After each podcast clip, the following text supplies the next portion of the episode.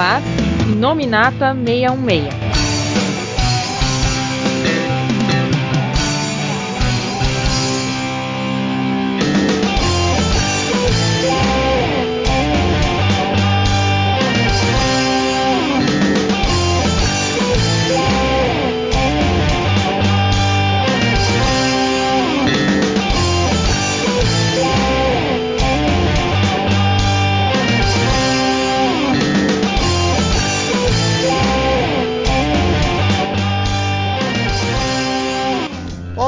Pessoal, estamos começando aqui mais um Inominata 66, mas não é qualquer Inominata 66. Estamos comemorando aqui o Inominata 66 de número 200. Olha só, quem imaginaria que a gente chegaria a tal número? E para você que conhece só um pouco da história do nosso podcast, né, que só vem acompanhando recentemente, saiba que ele existe desde 2009. Esse podcast, que é o podcast oficial do site Marvel 66, né?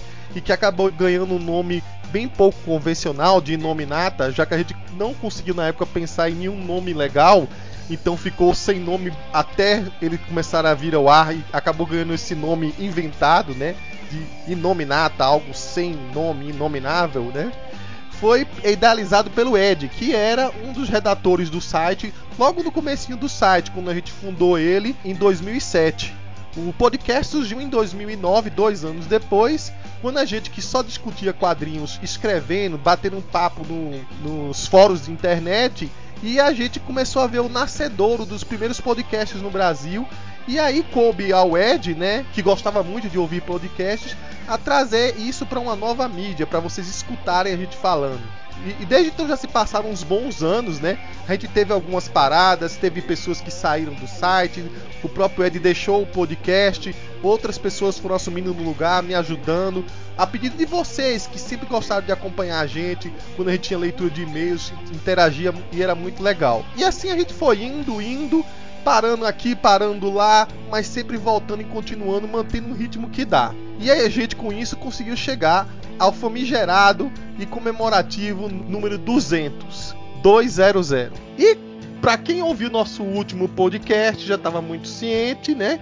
Do que, que a gente ia falar, a gente vai falar sobre Guerra Infinita. Ah, meu nome é Paulo e hoje eu vou falar sobre aquelas 14 milhões de visões que o Doutor Estranho falou. Eu tenho uma teoria sobre ela. O que, é que você tá falando, Paulo? A gente não vai falar sobre essa Guerra Infinita. Era o filme, não? Essa Guerra Infinita, inclusive, a gente já falou. Não era, não era do filme, não? Tem outra coisa sobre, sobre Guerra Infinita? Essa Guerra Infinita que gente, você está falando aí foi nosso podcast número 150. A gente já gravou sobre isso. A gente vai falar hoje aqui sobre a Guerra Infinita dos quadrinhos. A gente vai juntar o material que a gente queria falar, né? Como a gente falou no 199, que a gente falou um pouco sobre o Adam Warlock de Jim Starlin. A gente vai pegar essa deixa vai falar sobre o comecinho, né, daquela revista Adam Warlock e a Guarda do Infinito, que ocorre depois do Desafio Infinito, que inspirou a Guerra Infinita dos filmes, né? E vai falar sobre a Guerra Infinita original, a Guerra Infinita de fato, né? Que é a dos quadrinhos, que não tem muito a ver com o que foi para os cinemas, né? Aquilo foi mais a ver com o Desafio Infinito. Então, Paulo, me mexe aí tua cabeça, revisa aí, que não é isso que a gente vai falar. Continuando. Bom, aqui é o Felga, e depois de ler Guerra Infinita, a gente percebe quem são os verdadeiros heróis do universo Marvel: Doutor Destino e Kang. A, a, a dupla familiar aí, né? Que nem sempre se confirma esse parentesco, né? Bom, pessoal, é o seguinte: a gente, é, como vocês viram, né? Tinha programado, é, apesar do Paulo não ter prestado muita atenção, ele tinha programado de fazer esse podcast aqui que há um bom tempo atrás, bom tempo atrás, a gente disse que ia fazer sobre essa trilogia do infinito dos quadrinhos, né? Só que acabou é, desde 2018 que a gente parou, olha só. a gente ficou devendo e muito, acho que talvez pior do que o de Terra X, né? Que a gente acabou demorando muito para fazer. Esse foi o que mais é, a gente demorou para completar, né? E a gente tá chegando na metade agora. Estamos chegando em Guerra Infinita, pegando um rescaldo, né, do que foi o sucesso de Desafio Infinito. Ô, Vinte, eu só queria dizer uma coisa para vocês. Ele tá enganando vocês. Na verdade, o plano dele é falar de tudo do infinito e ele quer terminar o final infinito no Nominata 66. Mas gente, o final infinito lá do Jim Starlin, né? Bom, eu nem sei se, se aquele foi o final do final mesmo, que ele acabou continuando, né? Mas enfim. A gente então vai aproveitar aqui para recapitular um pouco do que foi o Desafio Infinito, do jeito que ele terminou, né? Que Adam Warlock acabou sendo o portador das joias. E no momento que ele pegou a, a manopla, né? E todos os heróis, assim, imediatamente já desconfiaram da verdadeira índole dele e partiram para cima dele. Ele meio que transportou todos para onde deveria estar. Algumas pessoas lembravam do acontecimento, outras não. Aquela coisa de quando é uma mega saga da Marvel, né? Que é muito difícil de algumas pessoas manterem na sua cabeça, nem conseguir compreender. E a gente é, acaba continuando essa história em outra revista que aqui no Brasil eu acho que não foi publicada, ou se foi publicada foi muito tempo depois, uma coleção, né? Eu acho que o Paulo que me comentou que talvez a Salvat tivesse publicado ela ou não, que é a Adam Warlock e a Guarda do Infinito. E que eu acho que é uma revista necessária, porque para entender o que aconteceu na Guerra Infinita dos quadrinhos, era importante saber o que, o que se foi feito das Joias do Infinito. Porque quando você começa a ler a história do nada, da minissérie do nada, você tem que pressupor um monte de coisa que aconteceu e por que que o tal do Adam Warlock não estava de posse dessas joias. Coveiro, para te contextualizar o que tu falou, hum. prime os primeiro arco até edição 6 saiu na, no Encadenado Salvati e do 7 ao 11 saiu no encadenado Panini do Guerra Infinita. Sim, sim. Esse eu, eu sei. Mas o, o, o outro eu não sabia se tinha saído, né? Não saiu na abril mesmo, não. Eu acabei de checar. É, eu imaginei, porque é, infelizmente, assim, era aquele negócio que estavam correndo contra o tempo, né? Pra acelerar as histórias, daquela época que já tava é, querendo correr com o X-Men pra adiantar e por aí vai. Então tinha que cortar algumas coisas. E eu, eu, me lembro que a sequência das sagas do infinito chegaram aqui no Brasil numa sequência assim, acho que tem uma diferença de um ano entre. É, pegando todas as três, né? Mas enfim, quando começa a, a do Marlock e a, a Guarda do Infinito 1, é, ela começa de um jeito bastante curioso, né? Porque tudo bem, os heróis da Terra ficaram de lado, foram jogados para os seus respectivos lugares. Mas tinha entidades muito mais poderosas ali que não iam ficar satisfeitas com Adam Warlock possuindo essas joias, né? E aí, eis que, mais uma vez, fazendo até um paralelo com o que a gente falou né, no podcast número 199, na edição passada, né? Esse que a gente tem Adam Warlock mais uma vez se submetendo a um julgamento. Né? E aí, mais uma vez, né, o Adam Warlock não se considera, na verdade, é, no direito de ser julgado por aquelas entidades. Aproveitando como a gente fez no 199, né, vou pedir para o Rafael Felga aí comentar aí, Rafael Felga, o que, é que você achou desse julgamento, onde dessa vez a gente tem um, supostamente um tribunal é, isento, né? O, o, ju, o juiz aí é o tribunal vivo, ele a princípio era para ser justo, né? Aquelas três cabeças é, pensantes em uma só, né? Uma coberta, uma semicoberta. E o apelo do, do Eternidade, que o Eternidade, que é a representação física de todo o nosso universo, ele acha que se alguém tem que ficar da, da, de posse daquelas joias todas, tem que ser ele, né? Que ele é a entidade que representa tudo e que ele é que ia proteger o, a si mesmo, né? Que é o próprio universo. E aí tem um monte de, de outras entidades ali ao redor, né? Aquelas mesmas que apareceram em, em, em Desafio Infinito. Outra coisa, Felga, você acha que ele deveria contratar logo um advogado para evitar tanto julgamento? É, acho que é uma boa proposta, é. inclusive vou deixar meu cartão com ele. É, saía, saía metendo habeas corpus infinitos aí. Botou essa série, habeas corpus infinitos. infinitos habeas corpus aí. Bom, deixa pra lá, vai. É... Então vamos lá, aqui, né, de novo, né, mais uma vez, né, o Adam Warlock tá envolto, né, num julgamento. No caso, né, o, a eternidade, né, apelou, né, ou vamos dizer assim, levou a demanda, né, para o tribunal vivo, né, dizendo que não dava para ele ficar com as joias do, do infinito, né. E, e, na verdade, toda essa primeira edição é basicamente, né, além de ter toda um monte de, vamos dizer assim, de várias entidades cósmicas, né, é, e algumas até que a gente não já faz um bom tempo que não ouve falar, né? E até algumas aqui acho que foi a primeira vez que acho que eu vi aqui, né? Porque aqui os principais, né? Pelo menos para mim é o, é o Eternidade, né? O Tribunal Vivo, o Vigia, Galáxia e depois tem o Lord Caos, o Estranho, que não é o Doutor Estranho, né? O outro o mestre da ordem, a. É amor e ódio, né? É, é são entidades aqui opostas, né? Caos e, e Ordem a gente comentou na, no podcast passado, mas ele também estava em Desafio Infinito. que eram os que meio que assim, tinham a ver com aquele intermediário e elencaram o Adam Warlock como o Sim. campeão da vida, né? Amor Né? e ódio é, é- Eu não me lembro qual foi a primeira vez que eles, elas surgiram, mas é, também não foi a, em Desafio Infinito. E o, o Eon, ele tem a ver com a história do Quasar, né? Que é aquele, aquela cabeça flutuante meia, meia vegetativa, assim, com parecendo uma um ser planta, né? Uhum.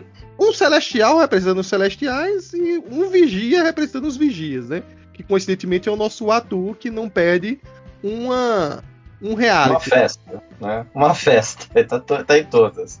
E, e basicamente, assim, essa é, vamos dizer assim, a, a edição ela, ela tem esse, esse julgamento, tal que na verdade é quase que não, não chega a ser um julgamento, né? Porque o Adam Warlock dá umas piradas, né? Ele tá meio nervoso, porque que não quer se submeter, usa a manopla do infinito aí várias vezes, tal. Aí o, o Tribunal Vivo tem que cortar os poderes da manopla para poder manter e tal. E É, aqui a gente tem, acho que mais um recordatório, né, da, da origem do Adam Warlock, né, desde o momento lá que ele foi criado na, na colmeia, né, pelos lá, pela, pelo, pelo grupo, né, que a gente já falou isso um pouco no, no podcast passado. Aí revisitou aqui, basicamente, o- quando ele encontrou... Esse passado do Adam Warlock, em algum momento a gente vai falar na íntegra lá pra frente, então, lá quando falar sobre a fase do Roy Thomas, que isso é uma promessa que dessa vez a gente vai cumprir, né?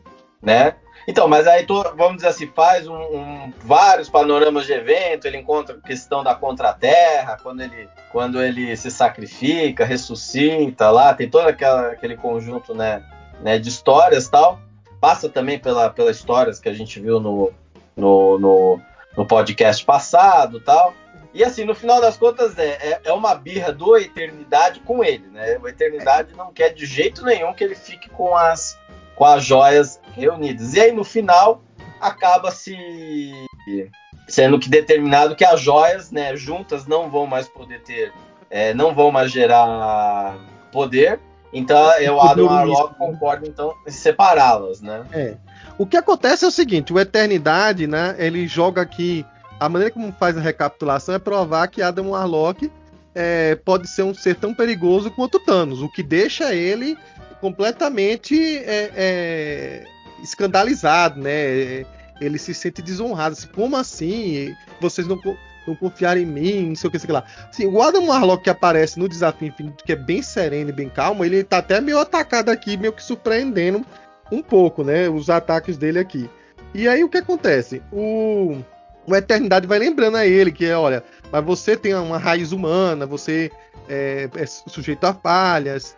Aí ele, não, não sei o que, sei o que lá, mas eu não fiz isso, eu não. Vai contraponto se defendendo, né? E aí em algum momento ele lembra, olha, mas você lembra que você em algum momento pode.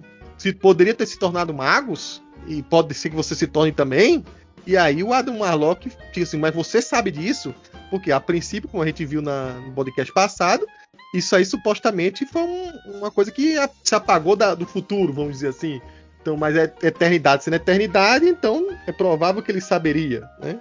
Então é isso que meio que faz com que Adam Warlock, com o tempo, vá perdendo meio que a, a razão de realmente ficar com de posse das joias. Acho que o, o que o, o, o Tribunal Vivo fala, né? Tipo assim, olha, é, primeiro ele, o, o Adam Warlock fala assim, se quiser com essas joias, eu posso fugir desse julgamento. Eu tô acima de vocês. Aí quando o Tribunal Vivo meio que tira temporariamente os poderes dele, como o Felga falou, aí fala assim, não, que é isso, calma aí. Tem algumas pessoas ainda acima de você, ou seja, o Tribunal Vivo que se negou a ajudar lá a interferir na, em Thanos pegar as joias, realmente ele teria a força de impedir Thanos, né? Talvez ele, e eu acho que acima dele é só aquele, aquele acima de todos, né?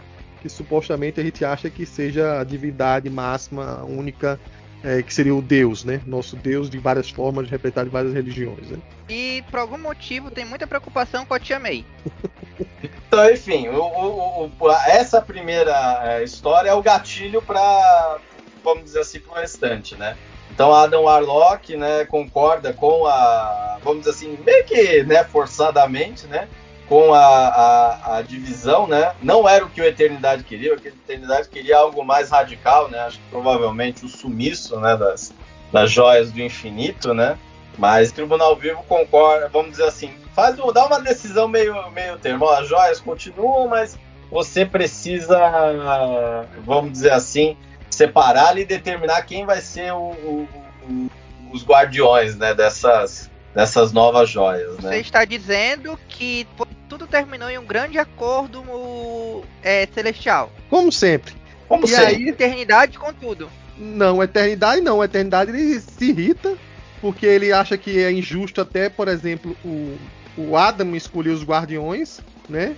E convenhamos, né? A gente vai ver daqui a pouquinho que talvez o Adam não seja a melhor pessoa para escolher Alguma portadores coisa. de joia do infinito, né? Não, o Adam não é a melhor pessoa para tomar decisões, vamos dizer assim. Não, pior do que as escolhas que ele fez, só se tivesse escolhido o Reed para algum deles, cara. Porque depois de tudo que acontece, aí o sexto cara que ele escolhe é justo quem? É. Mas enfim. O, vamos dizer assim, a, a primeira edição é para ser o gatilho aí para a gente saber quem vai ser a guarda do infinito. É, a, e a edição 2, né, ela já começa é, com o Adam escolhendo uma pessoa que é até fora do, do núcleo de amizades dele até aqui, né? Ele encontra uma espaçonave totalmente destruída, uma personagem que está prestes a morrer, que é a Serpente da Lua, né? O nome dela em português é Rachel, né? É, em português não, em, em terráqueo, né? Richard. Mas ela, enfim, tem uma, toda aquela história, porque é, ela é a filha do Drax, né? É a serpente da lua que. E o Drax, para poucas pessoas que não leram os quadrinhos ainda, é, o Drax dos quadrinhos é diferente do Drax do, dos cinemas, que não é um alienígena, ele é um ser humano que teve a. foi morto por Thanos, né? E a alma dele foi colocada num ser criado artificialmente por uma inteligência é, artificial lá da lua de Titã, né? E virou o Drax. E tem como objetivo matar o Thanos, né? É, é, ela é a filha do Drax da Terra, né? Do Arthur Douglas. E, e cada um achou, tipo, o Drax achava que a filha tinha morrido e ela achava que o tio pai também tinha é, é morrido, né? Coincidentemente, cada um teve um destino diferente levado pelas estrelas de alguma maneira. No caso dela em particular, né, ela foi levada pelo mentor, né, que encontrou ela viva, é, se compadeceu por ela é, ter perdido a família por conta do Thanos, né, aquele acidente, e aí levou ela lá é, para a Lua de Titã. Ela chegou a ser treinada por uma, um grupo de monges, né, e aí com técnicas que inclusive é, além de luta, né, de ler mentes e desenvolver os poderes telepáticos dela. E ela ficou lá por um bom tempo até que em, isso é não na história original, na primeira história, tá? Isso foi praticamente uma recapitulação, né? Thanos foi lá, matou os monges, é, os monges Shaolon, e ela escapou mais uma vez, dessa vez para a Terra, né? Que era o planeta originário dela, né? E na Terra a gente tem a primeira aparição aí sim nos quadrinhos dela, com outro alter ego, né? Ela primeiro surgiu numa revista do Homem de Ferro em 73, né? Iron Man 54, usando a alcunha de Madame McEvil, né? E era uma história em que ela fazia com que o Namor e o Homem de Ferro se confrontassem, né? Aí, enfim, muito tempo depois, é, a gente viu que alteraram a, a as motivações dela, né, a história dela, e colocaram ela mais como uma aliada dos Vingadores, e inclusive com a, toda a relação aí que a gente viu, isso tudo meio que retconeado na época, né, para ter o que a gente vê, o que a gente conhece hoje, né, que é a história dela ligada com o Drax, com os, com os Eternos de Titãs e por aí vai, né? E aí, boa parte disso você já viu na saga do Thanos, que a gente já falou em outros podcasts. Enfim, o Adam Warlock, digamos assim, antes de ela perder completamente a quantidade de oxigênio necessária, né? Faltava alguns segundos, faz o convite para ela. Ela, óbvio, a, a, as portas da morte aceita o convite, mas ela também já está com. Digamos, ela conhece o Adam de alguma maneira, né? Desde aquela fase, em, enfim, que a gente falou até na última edição, né? Que ela andava junto com o Marvel. E ela confiou no, no, no Adam e foi a primeira escolhida. É, o outro que foi escolhido foi o Drax, né? O Drax estava lá em Titã, não tinha mais objetivo porque supostamente o Thanos estava derrotado, né? Tinha desaparecido. Então, qual era a diversão do Drax? Era ficar vendo um programa da Terra, né? Um que ele gostava muito era o do Alf. Na época, o Alf era uma sensação. Né? Só que aí o sinal da televisão lá de Titã não é muito bom, ele se irritando, já tá meio que. E tem, o, tem a lógica, né? É só quando a órbita tá dentro, alinhada e tal, ele consegue assistir. A lógica aí? Que lógica é essa? E, enfim, o, o Adams surge lá para fazer o convite ao Drax, para ser um dos guardiões. Ele fica meio na dúvida, assim, eu não entende direito. E, e o, quem tá lá é o, o Star Fox, né? Que é o filho do mentor que já tá de saco cheio do, do tal Drax lá, de tá de babado do Drax, e meio que empurra com o pé até, literalmente, pro Drax aceitar, né? Tipo, vai lá, deixa de ser besta e aceita. Aí todos eles vão parar numa, numa planetinha qualquer, onde já tá lá a Rachel, né, a, a Serpente da Lua, e os dois companheiros eternos de Adam Warlock, que é a Gamora e o Pip. Pra constar, ele não tá dizendo que eles são eternos, tá dizendo que eles sempre estão com ele, é diferente. Sim, sim estão sempre estão com eles, né? Eterna aqui por enquanto só tinha o que ficou para trás, que é o, o Star o Star Fox, Fox. né? Bom, é engraçado que assim as interações assim do grupo nem sempre são boas, né? Vale lembrar algum, algumas coisas, assim, por exemplo, o Drax é o mais problemático daí, né? Apesar desse Drax aí estar muito sequelado, muito bobão, né? Ele, tem, ele já tinha uma rixa com a Gamora que ele foi responsável por até derrubar a nave da Gamora naquele, naquela fase do dia Starling lá. E a Serpente da Lua, eu não me lembro na história se ela já sabia que o Drax era o pai, tinha a alma do pai dela ou não. Sim, sabe. É, é, ela sabe agora, mas eu não sei se ela sabia na época da história, né? Acho que na época da história sabia. Tanto é, é que o pai. Tanto é que o Adam logo fala que ah, você tá vendo teu pai aqui e é, tal. sabia, ela sabia. Sim. É, ela sabia. Quem não, quem não sabia era ele, porque ela tava todo sequelado. Sim, e aí o que acontece? Aí ela, ela também é, fica relutante, né? Cada um aí de aceitar esse grupo, por aí vai. Só que ninguém, ninguém sabe para que vai estar tá reunindo aquela equipe, até que o Adam oferece, olha, eu tô te oferecendo aqui para dividir, fazer uma divisão das joias com vocês, né? O que deixa a Gamora ensandecida, tipo, você tá maluco, né? E todos eles, de alguma maneira, é, eles, eles acham que a ideia é estranha, né? Mas enfim, o Adam faz a divisão das joias e aí é curioso, né? Porque ele primeiro faz de um jeito que, digamos assim, elas tinham que ficar separadas e agora só vão funcionar separadamente a partir daqui. E aí a, a primeira que ele dá é a joia do espaço pro Pip, né? O Pip já meio que pega a manha de, de, de usar a joia para se teleportar. Curiosamente, é uma coisa que, pelo que eu me lembro, ele ficou com esse poder depois. Não me pergunte como só lendo depois as histórias da Guarda Infinita mais, mais pra frente. Mas quem. No filme ele tava com esse poder, né? Então, ele tava com esse poder, inclusive, nas histórias do X-Factor, né? Ah, ele participou dessa essa parte eu não sabia. Então ele ficou, mesmo não tendo mais a joia no, nas histórias futuras, ele ficou com esse poder. É uma coisa que talvez vale a pena a gente procurar saber depois. Sempre vão inventar Mas, enfim, que é alguma coisa residual que ficou nele, porque na, na Marvel, quando você fica muito tempo com alguma coisa, ou você pega câncer, ou você fica com os poderes. Sim, sim. Ou os dois. A princípio, a joia deveria ficar na testa, né? Como o Adam Warlock sempre usou a, a joia da alma dele na testa. Só que no decorrer do caminho, o, o Pip resolve esconder ela em outro lugar, né? A, a, fica subentendido que é um lugar indevido. Você pensa mil e uma coisas aí. E lá pra frente, mais pra frente, ele, ele diz que escondeu entre os dedos, né? Do pé. Do dedão do pé dele, né? Mas enfim, a Serpente da Lua ganha a joia da mente, né? Vale ressaltar que ela já tem poderes telepáticos. E aí isso amplifica os poderes dela e dá outros poderes para ela. Por exemplo, o de telecinese. É, eu não sei, até é, teria muita relação a joia da mente com telecinesia, mas tudo bem. É a mente usando os poderes para mover objetos, a gente vai engolir essa, né? O outro que aparece aqui é, é o Drax. O Drax, que já está super bombado ganha o poder da joia da força, né? Do poder, né? E aí é, ele confunde a joia com uma jujuba e engole. e aí, imagina, né? O Drax tá. Acho que tá usando. É o que tá usando a joia mais é, sublatente possível, né? Porque não mostra uma grande aumento do, da força dele por aí, né? Ele não fica meio claro, né? Mas ele pelo menos tá guardando bem, que vai ser difícil tirar essa joia do Drax. Olha, eventualmente, esse, esse foi o que deixou a joia lá.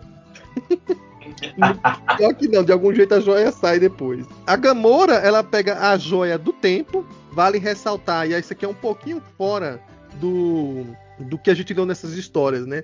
Pro futuro, nas histórias dos Guardiões, essa joia do, do tempo pra Gamora começa a deixar ela meio pirada, que ela começa a ter visões do futuro e do passado do nada, assim, como se fossem mensagens para ela, né? E isso aí vai perturbando ela cada vez mais nas histórias da revista mensal aqui da Guarda do Infinito, né? Mas por enquanto ela acabou de receber isso aí, ela só acho que vai ter uma, um uso dela parco aqui, né? Nessa arco de histórias aqui que a gente vai falar nesse podcast. E aí ficou faltando uma sexta joia, já que o Adam Warlock, ele mesmo decidiu que vai ficar com a joia da alma, como sempre ficou, né? A joia da realidade ficou com um, um companheiro secreto, né? Que só ele saberia, né? Que ele disse que vai guardar a informação para preservar aí em caso de necessidade. Na verdade, E aí, vocês isso- sabem que ele não contou pra ninguém, inventou essa, essa historinha, que ele ficou com vergonha de dizer porque sabia que todo mundo ia dar um peteleco na testa dele até a joia da alma cair. Exatamente, né? Como eu falei, assim, a Gamora já tava meio pé da vida com ele pelas escolhas dele aqui, né? Mas enfim, o Adam então convoca ele assim, então aqui se reúne a Guarda do Infinito, né? Adam, que é levando o nome da revista, né? Adam Warlock e a Guarda do Infinito. E aí tem uma splash page mostrando o grupo em posições assim aqui heróicas, né? E aí depois o Adam Warlock dá as costas assim, beleza, cara, cada um segue sua vida, tchau. É, mó- é muito engraçado. Faz uma pose de, embora, de- vai de- embora. de herói. Aí depois, agora eu vou embora. Então, mas como assim, Adam? Não, vamos embora, porque, enfim, eu tô. Cada um segue sua vida. Eu acho que a ideia original dele é que cada um tivesse seu guardião. E do mesmo jeito que originalmente as joias estavam em mãos separadas aí, cada um protegendo a sua, né? Eu acho que ele não tava pensando em fazer um grupo, tipo, o que é os Guardiões da Galáxia hoje, né? Que é um grupo pra sair salvando ou fazendo missões pelo espaço, né? Não era a ideia original dele. E aí a gente tem a história seguindo nas edições 3 e 4, pegando um pouco o- uma recapitulação de partes do que seria da vida do Adam Warlock, né? Juntando essa 3 e 4 aqui, a gente tem como se fosse um arco só. Que seria a visita que o Adam Warlock vai fazer para um antigo mestre dele, que seria o Alto Evolucionário. Então, depois que ele faz lá toda a cena, resolve, aí se separa, né? Ele vai cuidar de outros assuntos, né? E um dos assuntos que estavam em aberto era o alto evolucionário, né? Ele chega lá, é recebido, né, como sempre, na base da pancada tal, tem uma treta lá com os guardiões, vamos dizer assim, do, do alto evolucionário tal. E aí começa, tal, aí um deles reconhece ele, não, não, mas você era pra estar morto, tal, não sei o que tal. E aí ele chega lá para falar com o alto evolucionário, só que o alto evolucionário tá completamente, é, como é que é, perdido das ideias, né? Tá É. completamente zureta. Por quê? Porque ele foi o cara que estava, enfim, sempre estudando, sempre vasculhando as coisas, e ele presenciou o nascimento de um, é, de um celestial. Isso Celestial. foi tão estupendo, tão uma coisa tão fora da realidade, que deixou ele que procó. né? É isso que acontece quando você assiste o filme da Chloe Zhao. E aí o, o, o- ele, ele vai lá, tal, o Adam Warlock até tenta dar uma ajudada, tal, porque tem uma relação de coisa, mas ele tá completamente completamente fora de, de si, tal. Nesse meio tempo, a guarda do infinito começa a ser atacada, né? Então, o primeiro a ser capturado é o Pip, que de- depois de roubar uma, uma nave do QG dos Vingadores, né? QG dos Vingadores ou do Quarteto Fantástico? É, eu acho que ele, ele- ele pega as duas, né? Mas ah, depois ele pega um jet do, do- do- dos Vingadores. Aí ele é capturado, né? Por um, por vamos dizer assim, por esse, por um, É como se fosse um robô, né? é um robô, né? Ou um cara Um de cara em armadura. armadura, enfim. uma- umas figuras em armadura. Cada, cada um tá É. sendo capturado por criaturas em armaduras, assim. Parece aquelas armaduras lá de, Imaginem vilões genéricos dos anos 90, pronto. É, saídos de um anime japonês dos anos 80. E aí depois o próximo é o Drax, que é pego, vamos dizer assim, com a proposta de assistir Alf. né? Assistir um Alf, por isso que ele caiu. Não, não é Certo. só isso, né? Ele pega. O Drax na, na força bruta não dava pra vencer. Aí ele faz aquele convite, né? Depois que ele entra na espaçonave do cara, é, o cara oferece flores pra ele. Só que as flores, ele ao cheirar as flores, tinha um, um composto lá que fez ele adormecer. E depois é, o- essa mesma entidade também embosca, né? Consegue pegar a Gamora e a Serpente da Lua. E nesse meio tempo, a base do Alto Evolucionário é atacada, né? Por um, por um grupo aí que quer, quer acertar as contas com ele, né? É, então, exatamente. Aí vale apenas assim ressaltar alguma coisa que a gente vai falar mais futuramente. O autoevolucionário é aquele cara como se fosse. Querendo ou não, ele é como se fosse o apocalipse do, dos Vingadores. Só que o apocalipse ele faz aquele negócio de é, da evolução pela luta pelo mais forte, por aí vai, fazendo uma, uma briga entre as, as partes, né? E vem que vença o mais forte, o mais adaptado, por aí vai. O alto evolucionário é aquele que mexe as, as cordinhas assim, dá uma de Dr. Morro, para quem gosta de ler H.G. Wells, né? É o personagem mais parecido da literatura que a gente conhece, né? Então ele criou como se fossem os, os homens feras, né? Os homens. É, eles chamam de neo-humanos, uma coisa assim que são criaturas que são meio humanas e meia alguma coisa de animal. Então, quem viu o primeiro trailer dos Guardiões da Galáxia Volume 3, viu umas criaturas, os heróis, né, chegando num planeta onde tinham um monte de criatura assim, né? É, meio coelho homem, meio coruja homem, meio urso homem, por aí vai. E esses são os, os novos humanos, né, os neo-humanos. É, e aí, esses são os que estão cuidando da base do, do alto evolucionário. O mais normalzinho é um uma, que aparece aí que é humano, mas também ele é uma, uma criação genética do autoevolucionário, né? Pelo que eu me lembro, ele é um tipo a tentativa dele fazer um humano é, do futuro, né? Um, um cara que como se fosse humano aprimorado daqui a uns anos como é que seria? Uma coisa assim. Aí o nome dele eu não me lembro agora, se vocês. Tem fera? Não, é o de cabelo preto. Ah, não lembro não. Eu só queria discordar uma coisa do Coveiro, quando ele compara com o Apocalipse, porque a gente for olhar a história do, dos X-Men, tirando a era do Apocalipse, o Apocalipse é o dorminho, é o vilão dorminhoco. Ele acorda, fala, olha pros Imandias, e aí? Como é que tá as coisas? Ah, sobrevivência do mais forte ainda tá, tá rolando. Ok, vou voltar a dormir. Volta a dormir e acorda. E volta a dormir e acorda. E o Cable nunca acha o cara para derrotar o cara porque o cara tá sempre dormindo. Desculpa, eu tinha pois que é. desabafar. É. Enfim, a base começa a ser atacada tal. Aí no meio lá da briga, os poderes da, da joia da mente, né? Mente não, desculpa, da alma. Uhum. É, se ativam, tal, o Adam Warlock consegue capturar as memórias, tal, do, de um dos, dos como é que fala, da, da, do exército que invadiu, né, a, a, a base do alto evolucionário, né, e aí ele acaba descobrindo que esse pessoal todo era um pessoal lá da Contra-Terra, né? Que acabou. Acabou Sim. meio parece. Parece que. Por muito tempo foi uma criação do alto evolucionário, né? Era a, uhum. o experimento do alto evolucionário para onde estavam esses neo-humanos, né? Então, quem, os caras estavam se vingando do criador deles, né? Do, entre aspas, do Deus que fez o experimento. E, e, e, e, aparentemente eles acabaram entrando no fogo cruzado lá do desafio infinito, né? Quando Thanos usou as, as os poderes, né, da, da, das gemas lá para fazer o que mais ou menos o que ele fez no filme, né? Só que aqui esse pessoal foi acabou sendo resgatado por uma pessoa chamada Ômega, né? Que os transformou nesses soldados, né?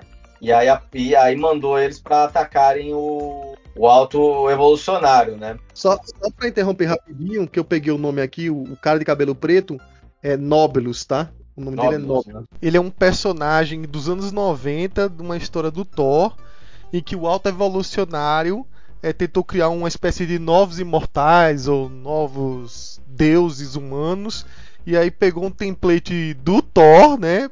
Meio que praticamente quase um clone modificado do Thor aí e surgiu esse humano perfeito do futuro aí.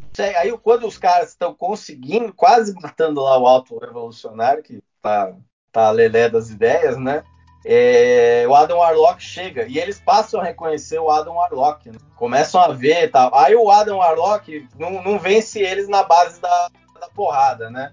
Eles meio que a programação deles entra em, em bug, né? Porque eles também são, com essas alterações que o Ômega fez, eles também são máquinas. É, e, e, e eles entram em parafuso por quê? Porque ali com, eles estão topando com o salvador deles. Então eles, em algum momento, eles adoraram Adam Warlock. Isso vai ficar mais claro e mais esmiuçado quando a gente falar sobre a fase do Roy Thomas em um futuro podcast. Mas é, é como se você. A, a, a programação deles entrassem em parafuso, porque eles de repente estão vendo assim, nossa, eu tô confrontando. Será que eu tô do lado certo? Porque eu tô confrontando o cara que é o, é o salvador da conta terra? né? E que curiosamente tá salvando o, o alto evolucionário, né? E, e aqui ele até fala assim, né? Vocês, é, é, vocês estão. Desde quando vocês vão seguir outros deuses além de mim, né? Cara, é... considerando que toda a fase do Roy Thomas é muito baseada na ideia de associar o Warlock com Jesus Cristo, vou fazer um pequeno comentário sobre a atual situação da população brasileira. Metade da população brasileira, o coveiro vai cortar. Vou não, vou deixar você se queimar sozinho. Mas enfim, né, nessa, né, ainda nessa parte aqui, que é esse arco envolvendo o auto-evolucionário, a gente falou como é que o Pip foi capturado e como foi o Drax foi capturado. Aí nessas edições ainda tem a Gamora e a Serpente da Lua, que decidiram uma dar carona para outra. E aí, quando elas também foram para a Terra, todo mundo teve a mesma ideia, né? Elas foram em direção à Terra porque acharam que é, era onde Adam Warlock tinha algum vínculo e ele poderia estar, né? Porque o Pip foi, foi pra Terra para roubar a nave. O Drax foi em direção à Terra para assistir o seriado. E elas foram para ir atrás do Adam, né?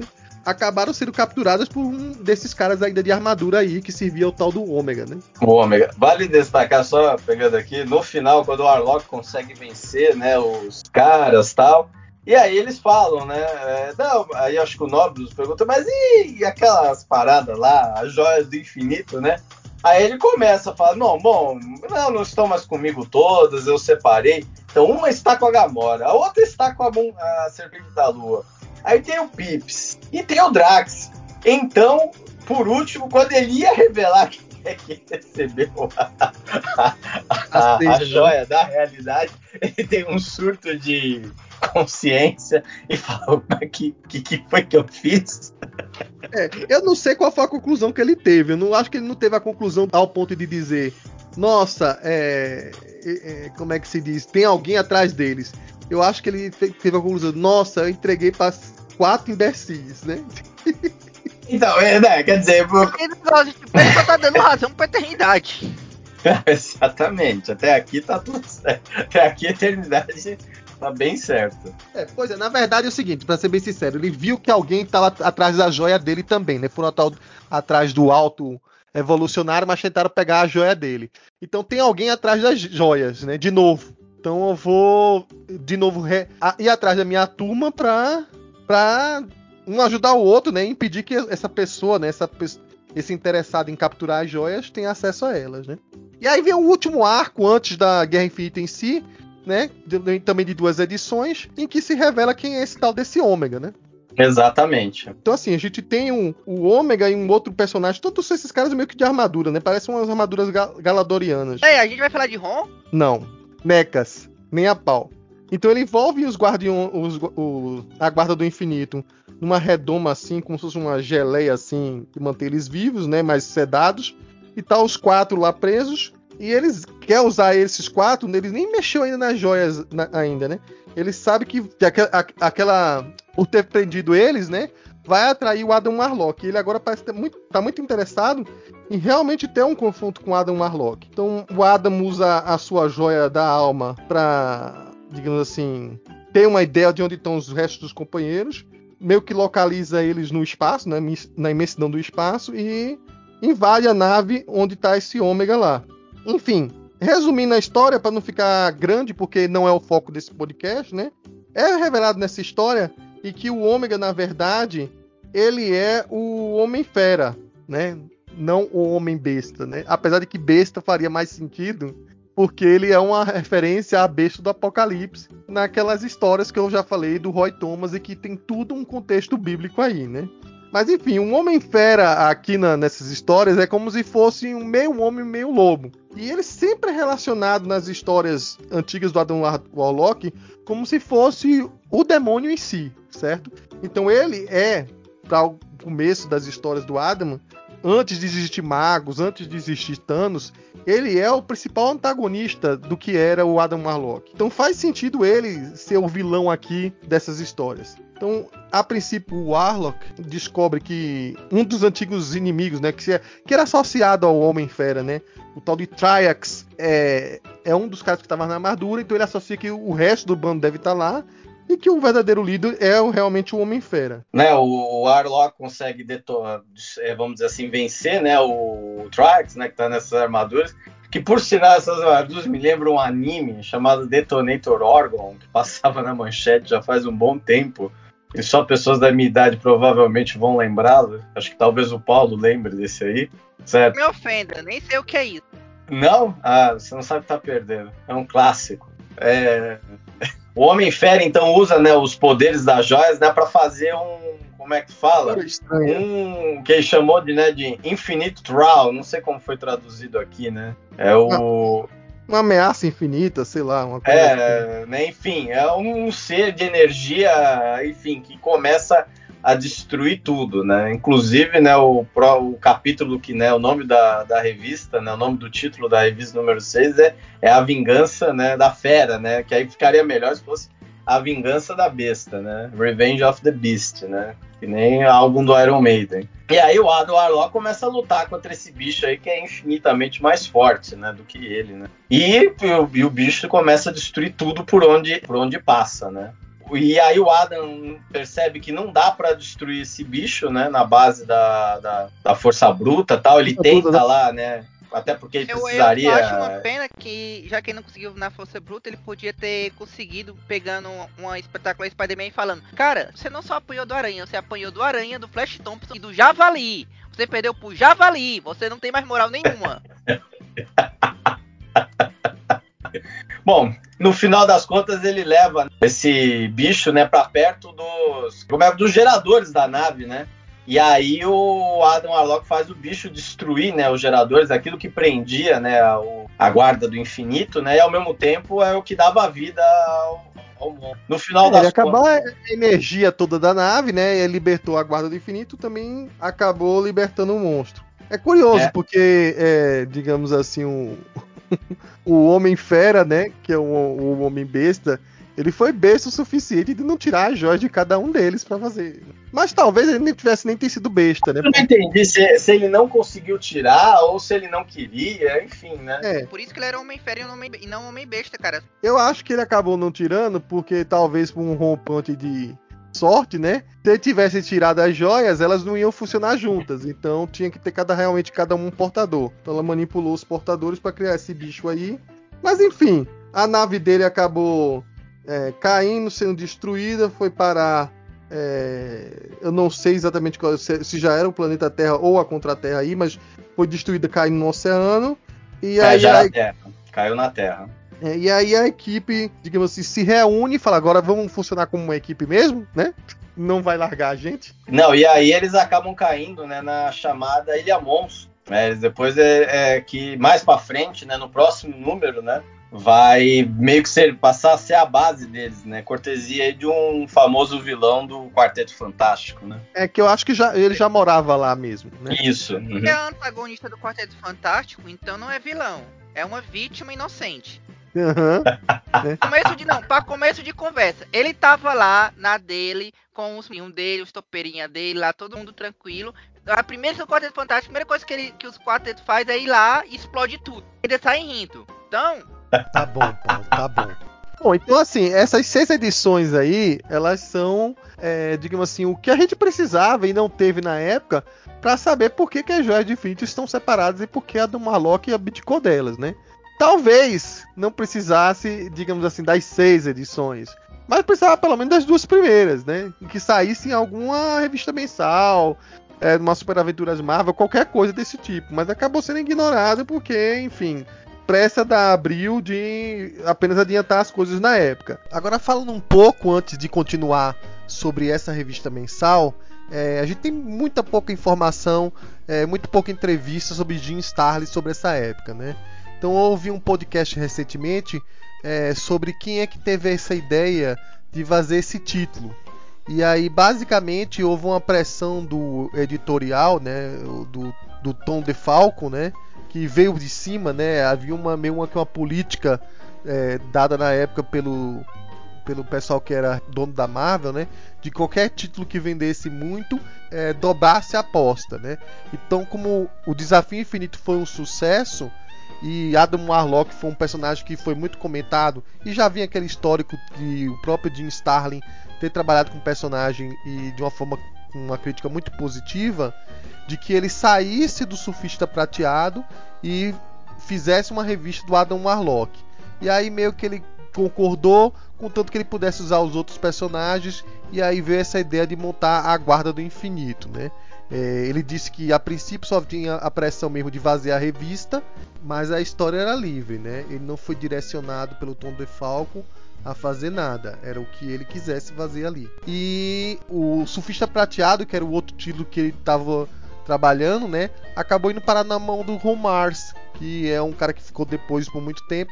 Fez inclusive é, na época do Desafio Infinito já tinha assumido o, a revista lá para as histórias ligadas e o Adam ficou com a série principal e com essa revista também do Adam Warlock. Com isso, é, o título realmente, segundo o próprio Jim Starlin nesse podcast, diz que vendeu muito bem. Né? E os artistas convidados né, dessas primeiras histórias é o Angel Medina e o Rick Leonardi, que vocês devem conhecer, é, que fez o, as histórias do Homem-Aranha 2099, na época estava também em alta. E aí a gente volta a ter uma minissérie cósmica de grande peso que é aí sim a Guerra Infinita dos quadrinhos, tá? E é uma, uma expectativa muito grande porque foi um sucesso muito grande Desafio Infinito. A gente não vai ter o Jorge Pérez dessa vez começando, né? Já se partiu para fazer a dupla que deu certo lá pro final das edições, que foi o Jim Starlin e o Ron Lin. Pra quem não lembra, né? naquela época o Thanos meio que desencanou de ter aquela ambição toda de ser o déspota do universo, de querer realmente ter um acúmulo de poder muito grande e é, favorecer a Dona Morte e correr atrás dela, como sempre correu e por aí vai. Ele decidiu ser fazendeiro, né? Nesse ponto é para dizer que nada lembra a Guerra Infinita nos filmes, né? Essa parte do Thanos fazendeiro tem aqui na Guerra Infinita dos quadrinhos, né? É, que ele bota um, a antiga roupa dele, né? Como um espantalho. Ele aparece como um, um, as roupas camponesas, né? E aí surge a primeira coisa estranha, né? A... É, o Thanos Fazendeiro é uma das coisas mais recorrentes que tem do Thanos no mídia. Não é só. Acho que no de, não sei se no desenho já teve, mas nos quadrinhos teve, no filme teve. Videogame da, do é, Marvel vs Street Fighter, quando você finaliza com o Thanos, você. O Thanos, o final do Thanos é ele. Derrotei finalmente os Vingadores. Agora eu vou passar minha vida sendo um fazendeiro pacífico de planeta. Usando a, a, mesma roupa e tudo mais. Ou seja, o Thanos sempre quis ser um fazendeiro, no fim das contas. É o Hickman e o Bendis que acham que ele é um vilão genérico do. Se aposentar, acho que é bom a gente ter uma vida no campo, cuidar das galinhas, plantar filho, né? Mas enfim. Nesse planeta onde ele tá, surge também um Thanos de relance, né? Com a roupa de Thanos mesmo, aquela roupa clássica que a gente conheceu. Thanos, quando vira a cabeça, sempre a, a figura some, né? Como se fosse um espectro. E Thanos está, pelo visto, fazendo alguns cálculos aí com o supercomputador dele e percebe que tem alguma coisa acontecendo, né? Ele faz aquele, aqueles palavreados cientifiqueis assim que só os quadrinhos têm, né? Que ele vai juntando uma série de anomalias, acontecimentos, os parâmetros do universo e aí ele, olha, pelo visto, é, eu vou precisar realmente é, sair da minha aposentadoria para fazer lutar contra essa potencial ameaça que vai vir, né?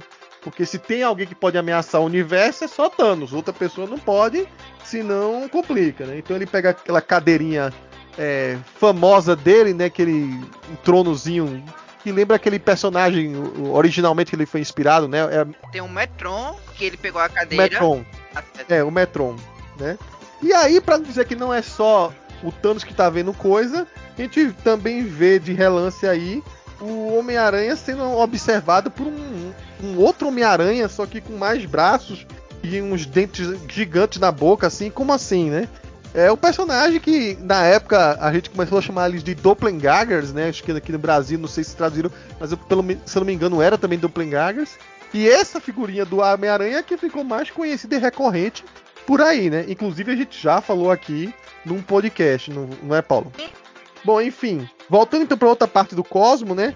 A gente vê que Galactus acabou topando com Eternidade e a Eternidade meio catatônico, né? Então a, as anomalias do universo estavam é, mais, digamos assim, mais evidentes do que parecia, né?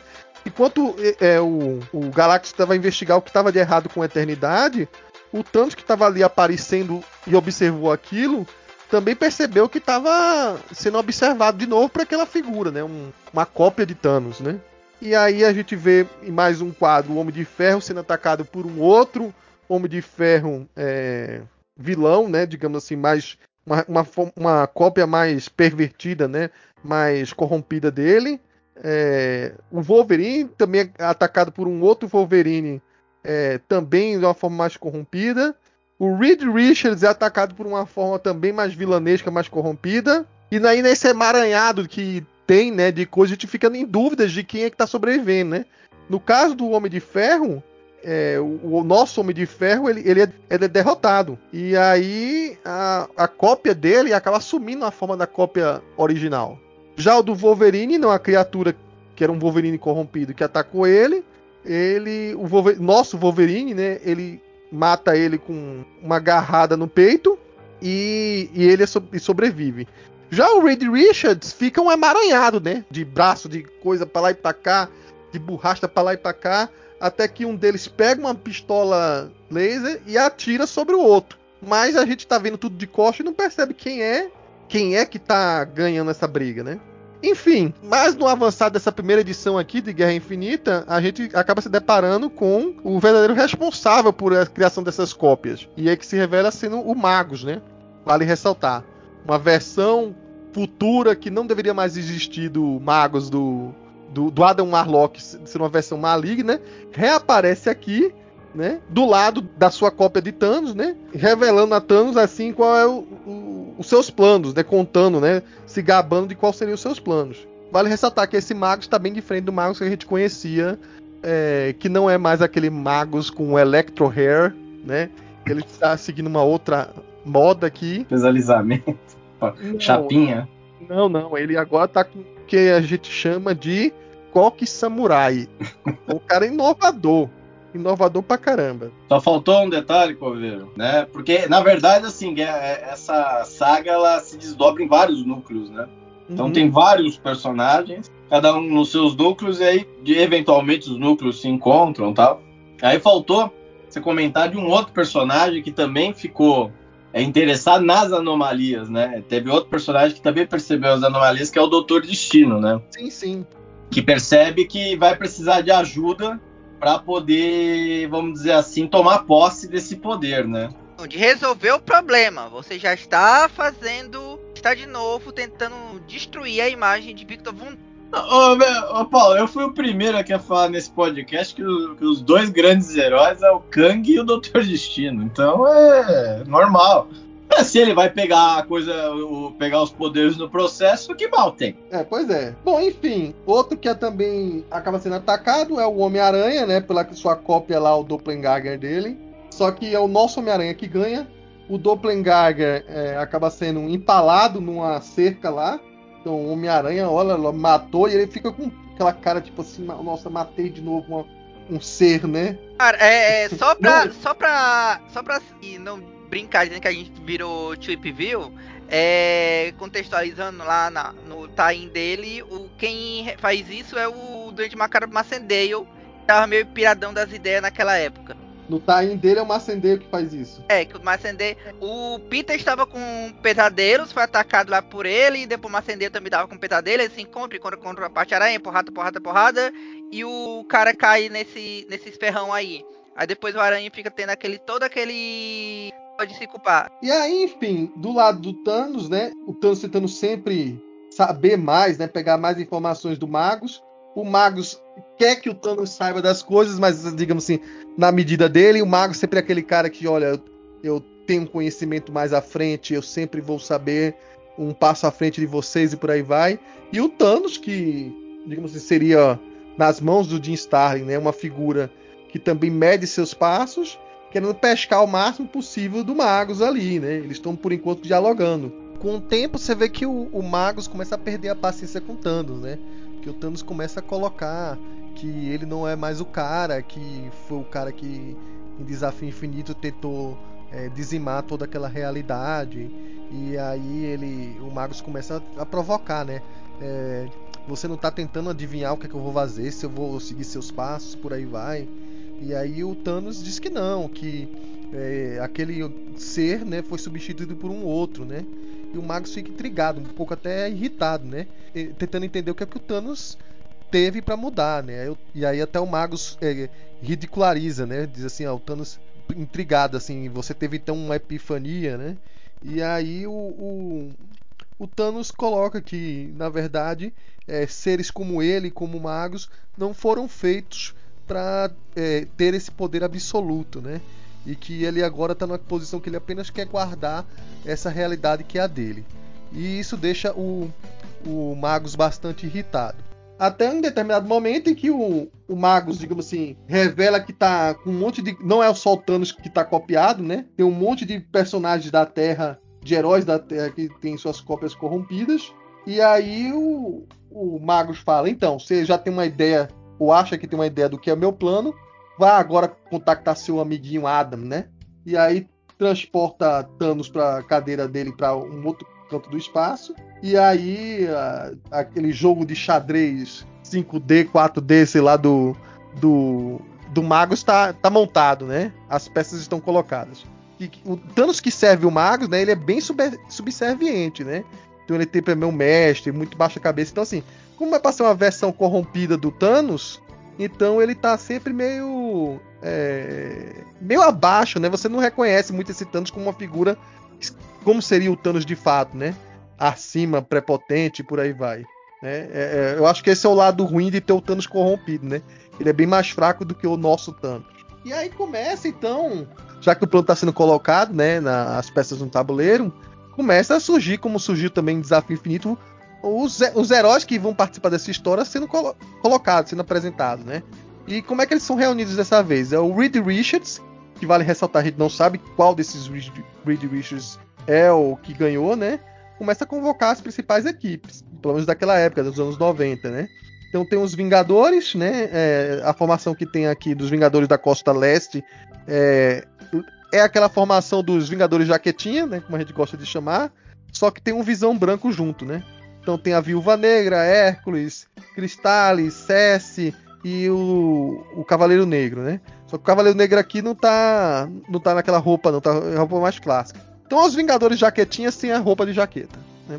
E tem os X-Men, né? Aí dá uma misturada aqui entre a equipe dourada e a equipe azul, mas existiam as duas na época. Os Novos Guerreiros, né? É, já quase a formação original, sem o radical, mas incluindo a silhuete, né? Tem os Vingadores da Costa Oeste, né? Que é o Hank Pym Zelador.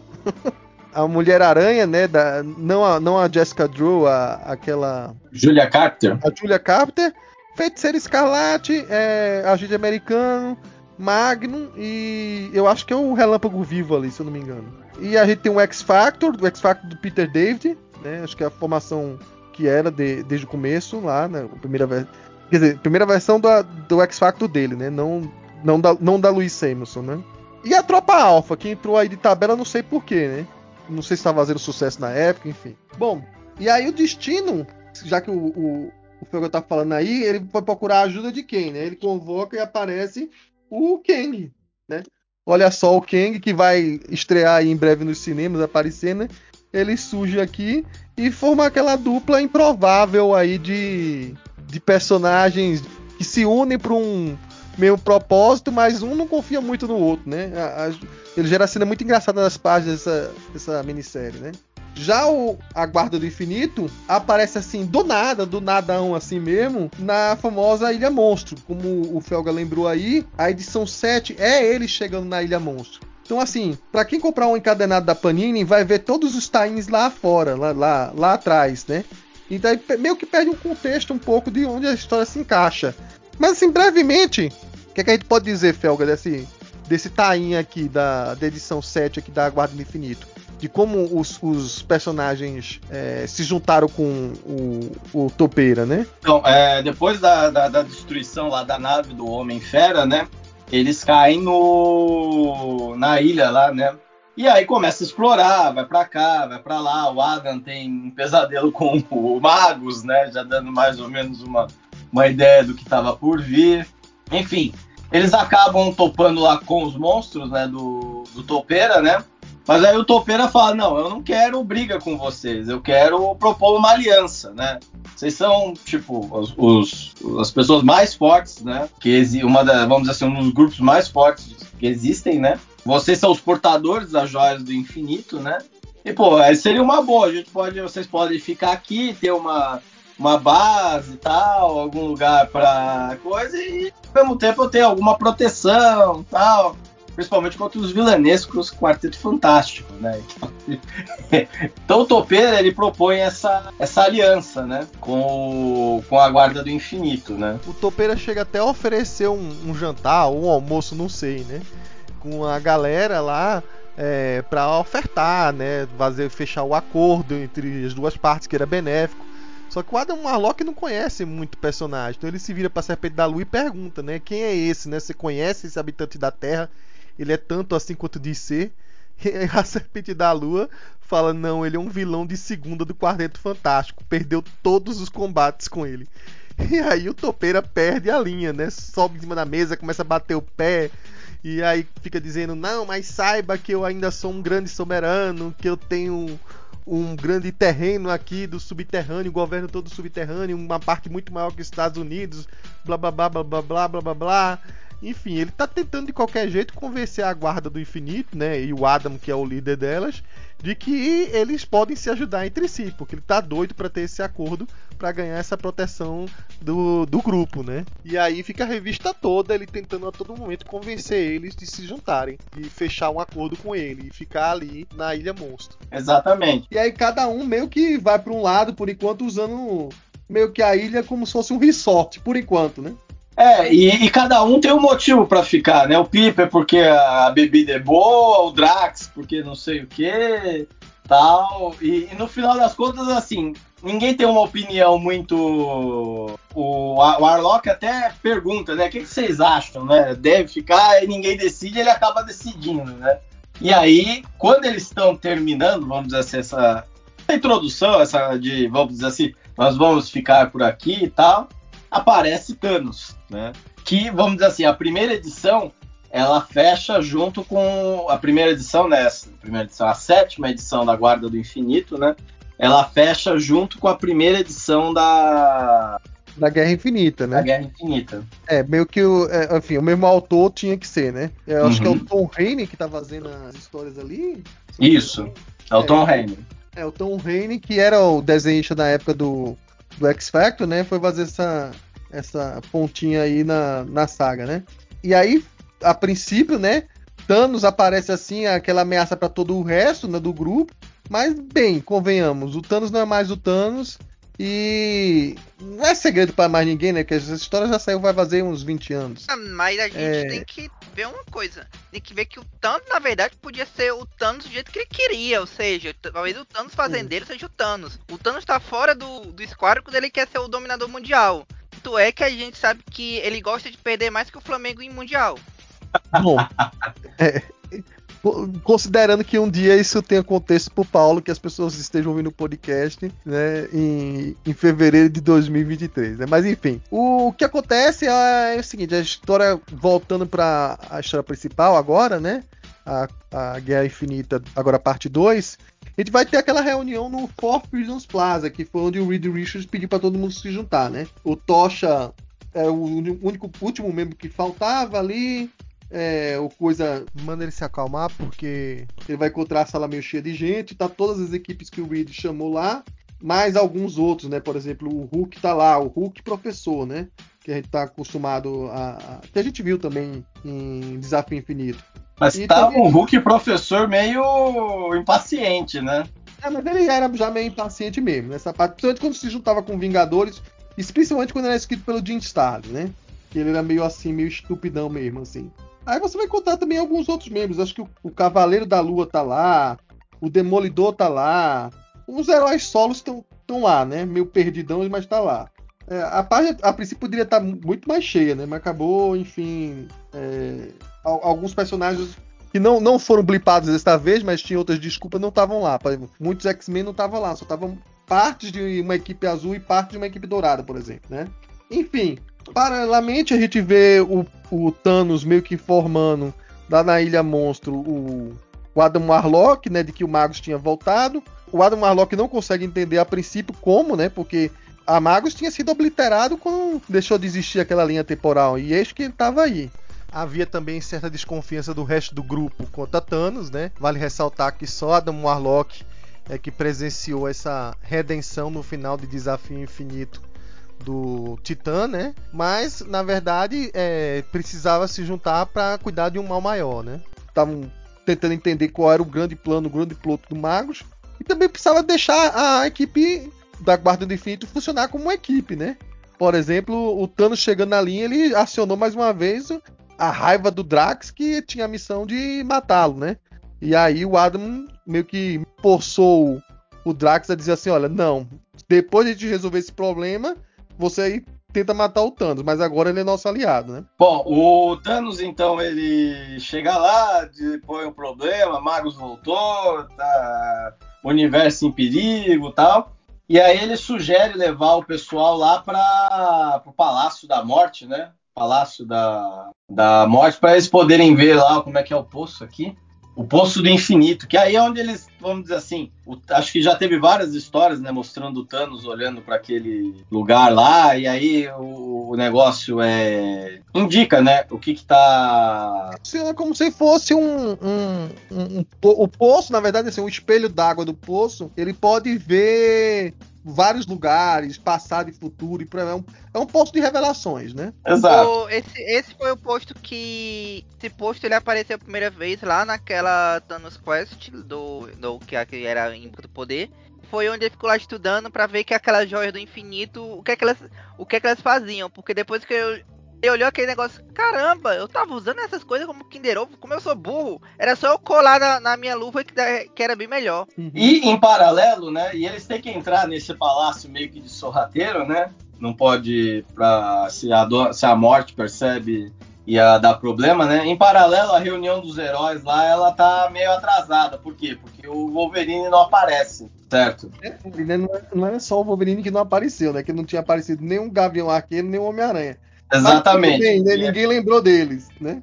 É, e, ele... não, não, cara, pera lá. O universo está em perigo. Meu Deus, não podemos fazer nada. Está faltando o cara do, ar, do arco. Até o Felga resolveria isso, se fosse o caso. O, o, cara do arco que já resolveu muita coisa com o arco dele e uma flechada no final, mas enfim, né? Cadê, cadê seu, seu, seu prestígio ao, ao Gavigode, rapaz? Mas enfim, outra coisa também que a gente não pode esquecer é que além da, dos heróis se reunindo, além da Guarda do Infinito, e, e além também de, de Doutor Destino e o Kang seguindo os, os, o que dava para seguir, né, para saber mais informações, que eles meio estavam funcionando como uma rêmora, né, sempre a, atrás de uma equipe ou de um grupo que estava com as informações, os dois. Mas também estava é, atrás de informações, né, e, e, tentando desvendar o que estava acontecendo, o Galactus, que passou a, a se reunir e formar sua própria equipe também ele chamou o ex-arauto dele, Surfista Prateado. Ele já estava com a, a nova, né, que era no momento a arauto dele, e chamou um, um único terráqueo que ele considerava, né, que era alguém que realmente podia ser útil para ele, para ajudar, que era o Doutor Estranho. Né? Tá vendo, ó, tá vendo, ó, Coveiro? Se o Gavião Arqueiro fosse importante, o, Gavi... o Galactus tinha chamado ele, não o Doutor Estranho. é. É, e aí, em determinado momento, eles descobrem como se fosse um, uma coluna de energia, de, de, grande energia, que poderia ser o que estava afetando, né? Ou é, causando um distúrbio na, na, eternidade. Só que aí sempre tinha um lance, essa coluna de energia direcionava para uma outra coluna, um outro lugar que estaria dando, gerando essa coluna de energia. E eles estavam meio que seguindo os passos para tentar encontrar qual era a origem dessa anomalia, né? Sempre com alguns passos atrás e não sabendo a informação por inteiro, né? Não, na reunião da Terra, né? Depois não aparece né, o Homem-Aranha, né? O Gavião Arqueiro, mas o Wolverine aparece, né? E já começa lá falando, ó, esse cara aqui, o Homem de Ferro e o, e o Reed Richards aí não são eles, aí são duas cópias safadas, né? E aí começa, né, o, o, o quebra-pau entre entre os heróis, né? Porque o Wolverine ali, ninguém, nem todo mundo confia no Wolverine, aí os X-Men tomam as dores e falam, não, o Wolverine tá certo, vamos, vamos sentar o sarrafo na galera. Aí depois entra também o. Como é que é? O Demolidor também fala, não, esses dois também são, são cópias, não, não são os originais, tal, não sei o quê. O Demolidor demorou pra pra sacar, sacar né? né? Porque ele disse, é, o Demolidor precisou se concentrar mais concentrar mais. O Wolverine com, com o narigão dele aí conseguiu Wolverine perceber... com, com uma cheiradinha já, já sacou. É, já sacou que o, o, Homem de Ferro que a gente viu que foi derrotado, ele, ele era o corrompido, né? E a gente estava em dúvida, supostamente o outro era o Reed Richards, né? É, no, enquanto isso, né, o, o, a Guarda do Infinito consegue acessar as informações, né, lá do poço, descobre, né, que o mago, esse Magus, na verdade, surgiu por causa do Warlock. Quando o Warlock tomou posse das, das joias do infinito, ele inconscientemente tomou a decisão de não ter mais o bem e o mal com ele, né? Dentro dele, né? É, então aí a gente vê aí a, uma separação, né? O mal, que é o Magus, e o bem, que a gente vai falar isso numa saga mais para frente, né? É, eles aparecem a princípio, né, como se fossem dois corpos de energia saindo, um homem e uma mulher, né? Eu acho que ele tirou o bem, o mal e o bom senso, porque isso explicaria ele ter as escolhas dele. Não, bom senso acho que ele nunca teve, então não tem como ele tirar, né? É, não pode tirar o que não tinha, né? pode tirar o que não tinha. Bom, no final das contas, a, a morte percebe, né, que tem intrusos lá no palácio dela, né? Ela tenta lá, é, não sei, capturá-los tal, mas eles conseguem fugir, né? É, e você vê que o Thanos tá bem arrediozinho, né? Que desobedeceu a, a ex, é, entrou na casa sem permissão, usou o poço sem permissão e agora se mandou, né? Tá né? puta com ele já.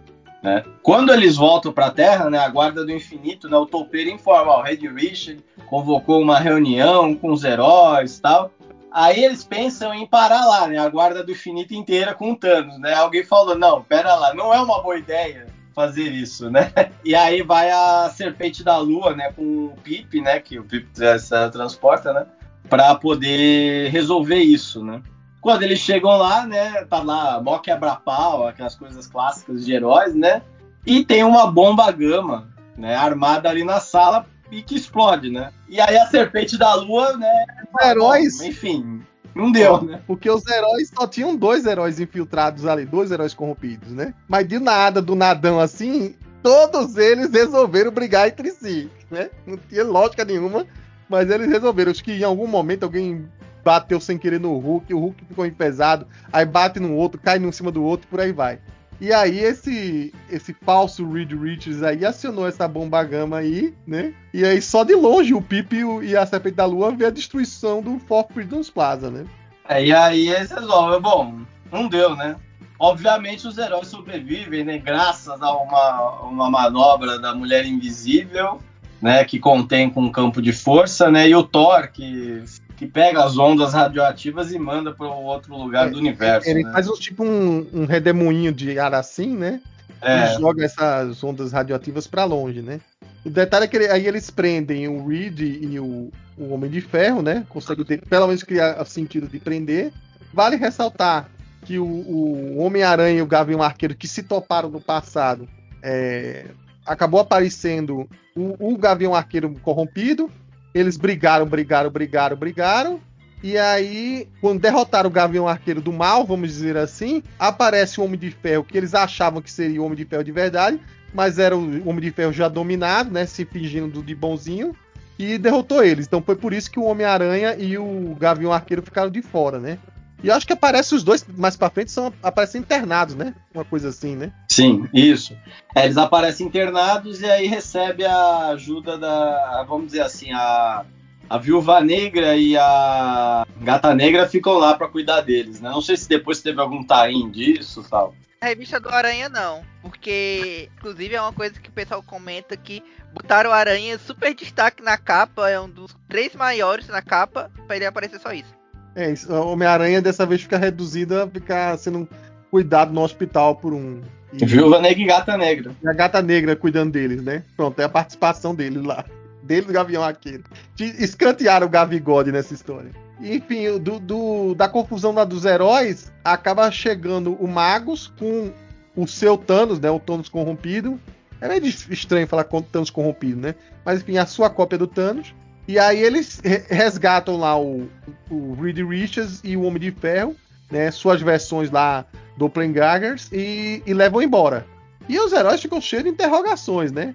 e o que, está acontecendo e por aí vai. O Rook tenta entender que agora sim, o cara que convocou eles, que era o, o Reed Richards, que supostamente tinha muitas informações, sumiu. Então quem é que vai dar informações para ele, né? Então o Hulk diz assim, ó, talvez um mago supremo, né, o Doutor Estranho. Aí a, a feiticeira escarlate, não, talvez eu chame outras pessoas que possam nos ajudar com isso, né? Outros, outros usuários de magia, já que você não está conseguindo contactar o Doutor Estranho, e aí por aí vai, né? Bom, enquanto isso, a equipe da Guarda do Infinito, que está pesquisando um monte de informações, encontra também uma outra coluna de energia, né?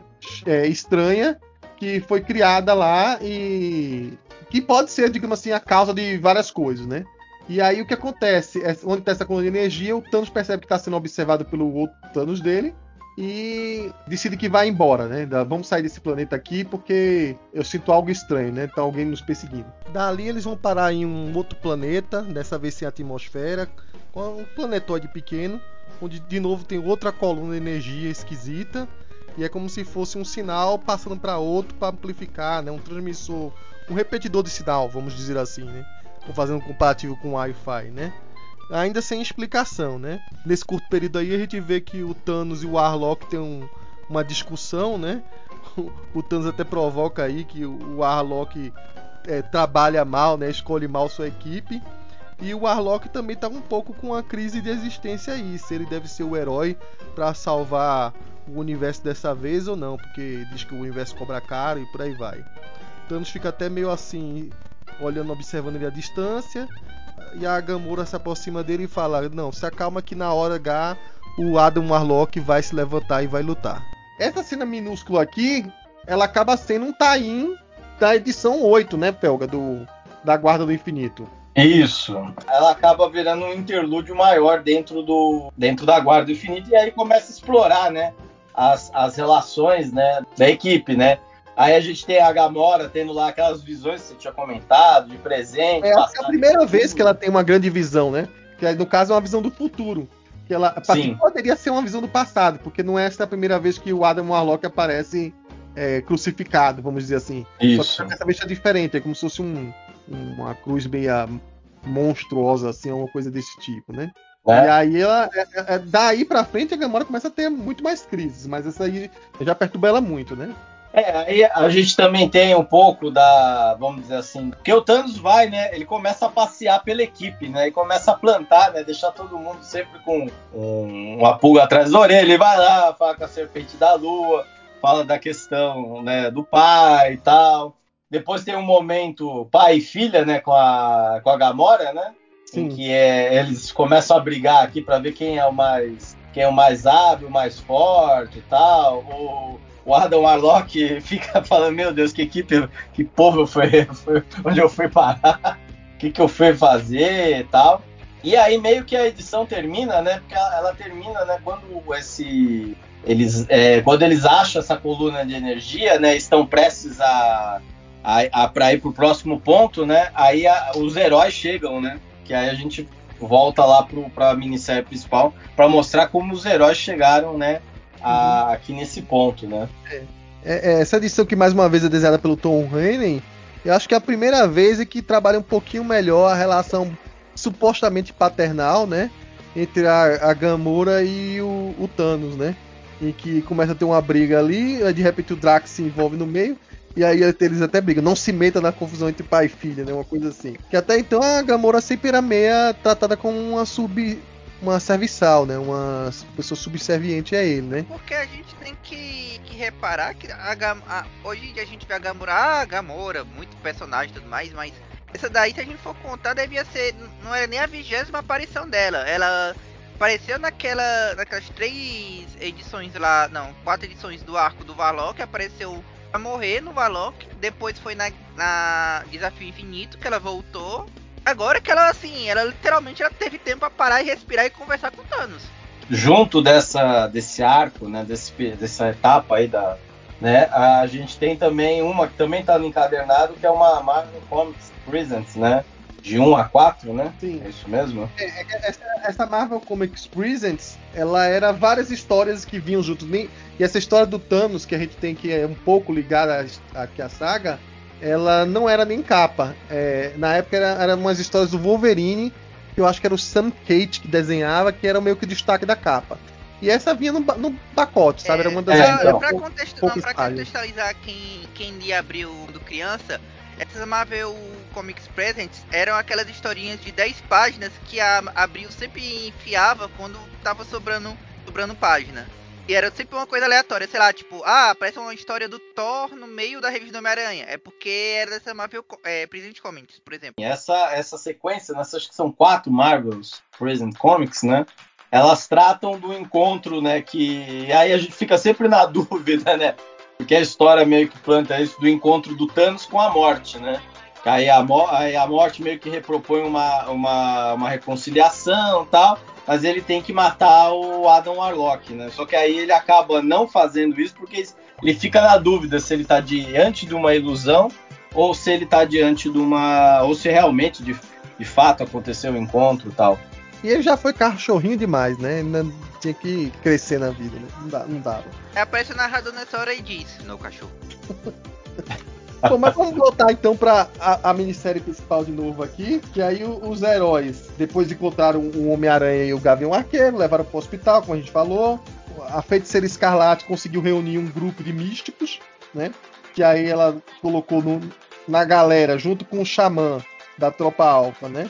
Colocou o Dr. Druida, que eu não sei se já estava recuperado ou não nessa história, e a Agatha Harkness, a versão já a versão velhinha que a gente sempre conheceu, tá, gente? E aí, nesse paralelo aí, né? Tá lá o Galactus também com o grupo dele, né? Indo atrás dessas torres de energia. E na rabeira, né? Ali na, ali na, na rabeira, literalmente falando, Doutor Destino e Kang também estão atrás dessas, dessas mesmas energias, né? É, mas, mas na rabeira ainda mais tá os Vingadores, porque só agora eles enviaram o Quasar para falar de alguma maneira com o, o Eternidade, e o Quasar só agora topa com o Eternidade catatônico, aí avisa pro resto dos heróis, e aí o Capitão América fala assim, é, então o negócio é sério mesmo. Bom, quando a Wanda consegue reunir o grupo lá de místicos lá, tal, eles fazem lá um, lá uma coisa, eles conseguem mandar o, um grupo de um grupo de heróis, né, mistura de Vingadores, X-Men, Quarteto Fantástico, Novos Guerreiros lá para para esse coisa de, de energia, né? E aí eles topam com Adam Warlock e a guarda do infinito dele, né? Que, que aí é o- justamente bate com o final da edição 8, né, da, da revista Isso. mensal do- da Guarda do Infinito. Um outro grupo de heróis fica na Terra, né? E passa a ser atacado por novos duplicatas, né? E aí a gente tem, né, as cenas de quebra-pau aí de páginas duplas aí. E no meio deles, olha que beleza, tá lá o Falcão de Aço, porque na época ele era um novo guerreiro. É Eu tinha que lembrar do não, era novo guerreiro ou era Vingador da Costa Oeste? Eu não me lembro novo agora. Mas guerreiro. enfim, tá lá. Mas ele, tá lá ele mensal nessa época, a mensal dele vai até o massacre. É, o cara é foda. Bem, não é pra tanto, né? Qualquer um tinha mensal naquela época, até a Silvia Sebo. Vai te lascar, pau. Mas assim, a, a edição, a edição é uma splash, uma splash page que o, o Rolim podia ter se dedicado melhor, que tá meio feinha aqui a coisa. Cara, com todo respeito, o Rolim não se dedicou nem à capa, cara. A capa dá vontade de chorar quando a gente vê aquelas, aquelas garras, parece que é a garra de osso do Wolverine, uns 5 anos antes das garras de osso. O, o. Catatônica Eternidade acaba recebendo a visita do tribunal vivo no meio dessa história, né? Que aí o tribunal tá lá sendo chamado porque sentiu que ele havia é, a necessidade lá de, de ter sua justiça. Só que o Eternidade não pode responder nada, né? Então só, só ficou olhando pra cara dele lá mesmo. Além de um quebra-pau na Terra, também começa um quebra-pau no espaço, né? Com a Guarda do Infinito, né? O, o- essa mistura aí de Vingadores, lá começa a sair na porrada com Vale a. ressaltar que essa briga entre os dois lados, que poderiam ter se unido desde o começo, fica é, subentendido que os Vingadores não sabem quem é o Magus. Então, quando eles viram o Magus surgindo com aquela versão do Thanos, tirando as versões é, corrompidas né, do Senhor Fantástico e do Homem de Ferro, eles estavam achando que aquele cara é o Adam Warlock com uma cor diferente, mas era o mesmo Adam Warlock. E vale ressaltar que em Desafio Infinito, Adam Warlock saiu é, fugido lá de lá, né, sem dar explicação nenhuma para os heróis, e é, muitos consideram ele com uma índole dúbia, né? Então eles estão achando que, na verdade, o Thanos ainda é um vilão e o Adam Warlock é, na verdade, um vilão também. E de longe o, o Magus e a cópia do Thanos, né? Assistindo tudo e se divertindo que o plano estava saindo de acordo com o que era previsto, né? Que é o, Exatamente. o plot comum ao Jim Starlin quando trabalha com magos é que o Magus sempre, sempre tem um plano dentro de um plano dentro de um plano e que está escondendo um verdadeiro plano nesse meio aí. Exatamente. A briga entre né, os heróis aí e tal é interrompida pelo Galactus, né, que teletransporta todo mundo para a nave dele e começa né, a explicar os planos, né.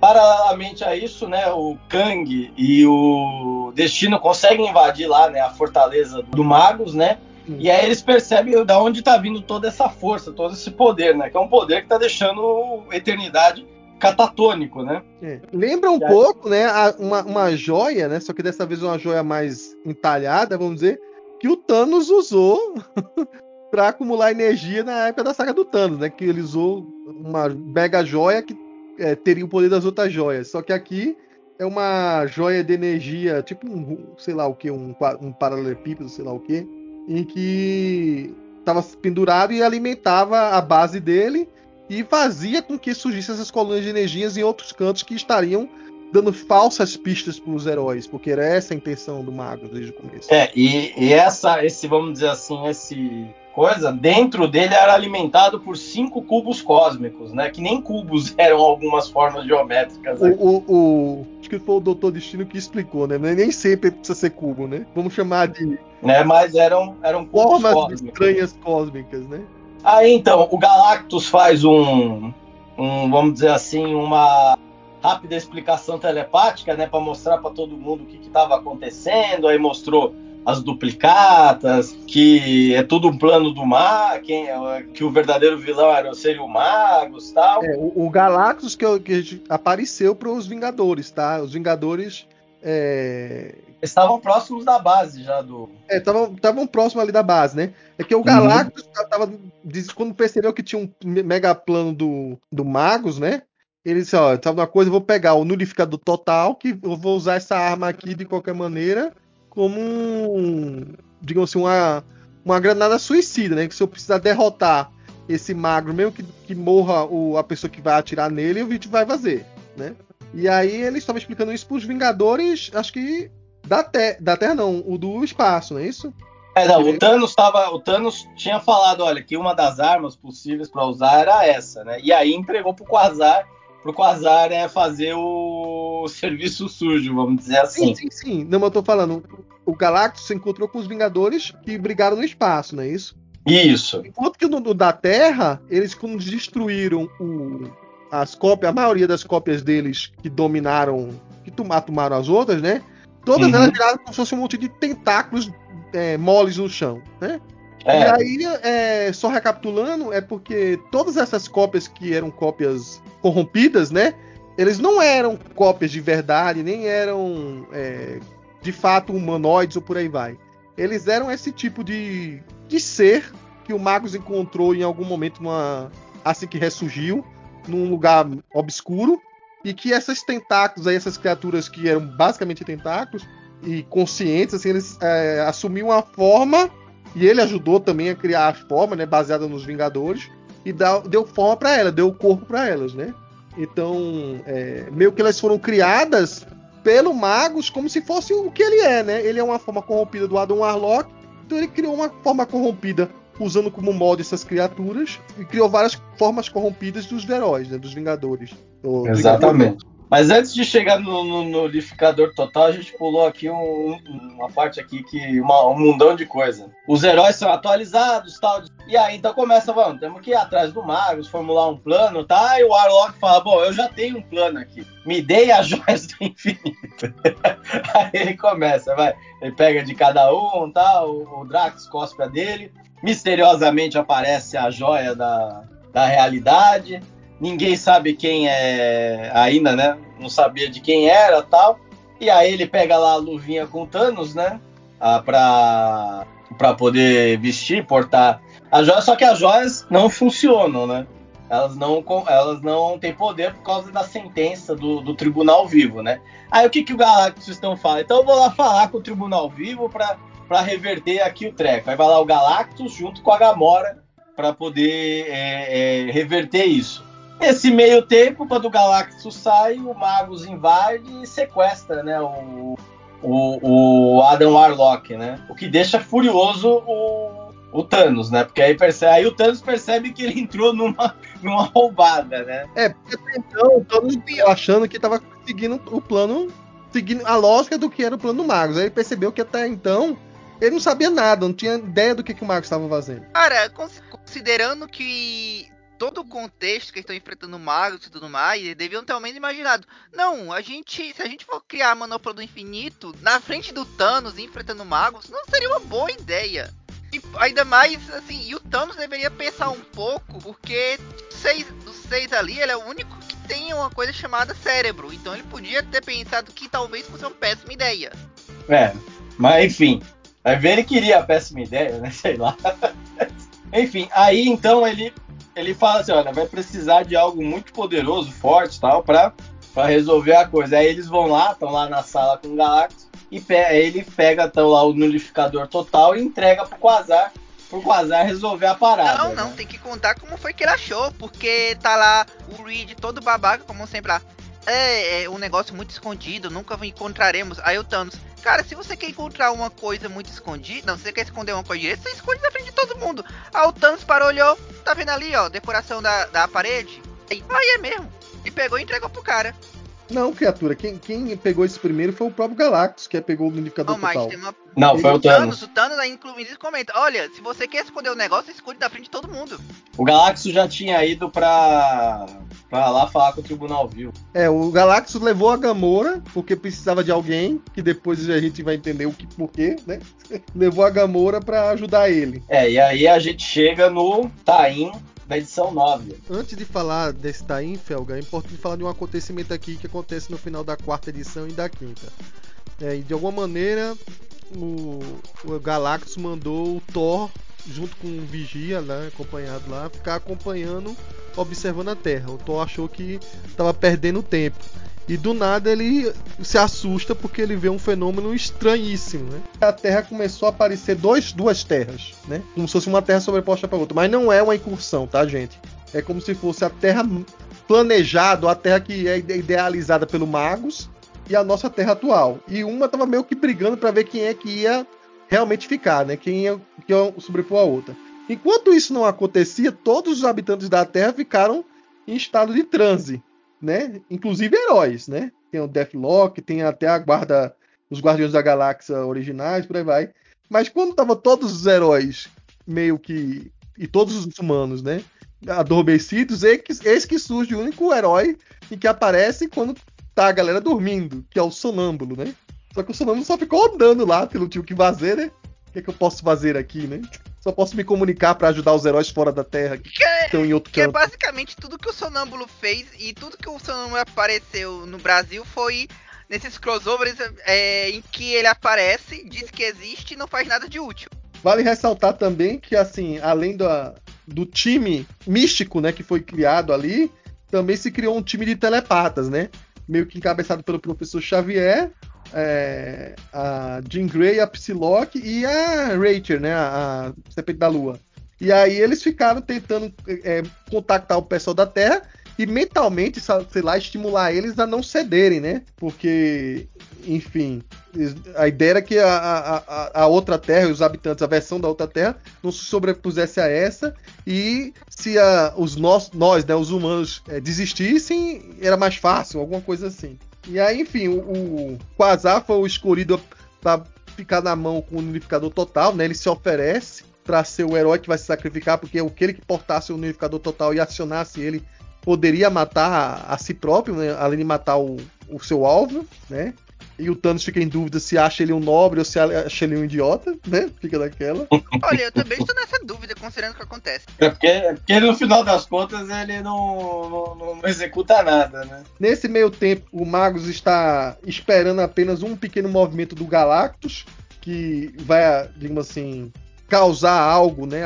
Reativar, consertar, entre aspas, o Eternidade. E com o consentimento do, do tribunal vivo, né? Galactus faz algo com a Gamora. E aí meio que até brinca, né? Que ela vai ser o bisturi que vai realizar uma operação dentro do, do Eternidade. E aí se enfia ela lá dentro do Eternidade. E aí tem um Taim, só para isso.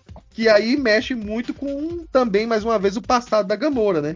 Que aí trabalha mais ainda essa ideia de que ela era. É, tinha uma relação entre, de pai e filha com Thanos, né? E conta muito mais detalhes sobre isso. Então, basicamente, é assim, quando a gente só lê na história principal, quando ela resolve o problema do Eternidade, né? Porque somente o Eternidade poderia apelar da sentença, né? Da, da questão envolvendo as joias do, do, do, do infinito, né? Porque foi ele que deu início ao processo, todas aquelas coisas assim. Todas aquelas coisas de direito processual que a gente estuda na faculdade. Mas só né? pergunta, Felga, faz o... sentido? Faz.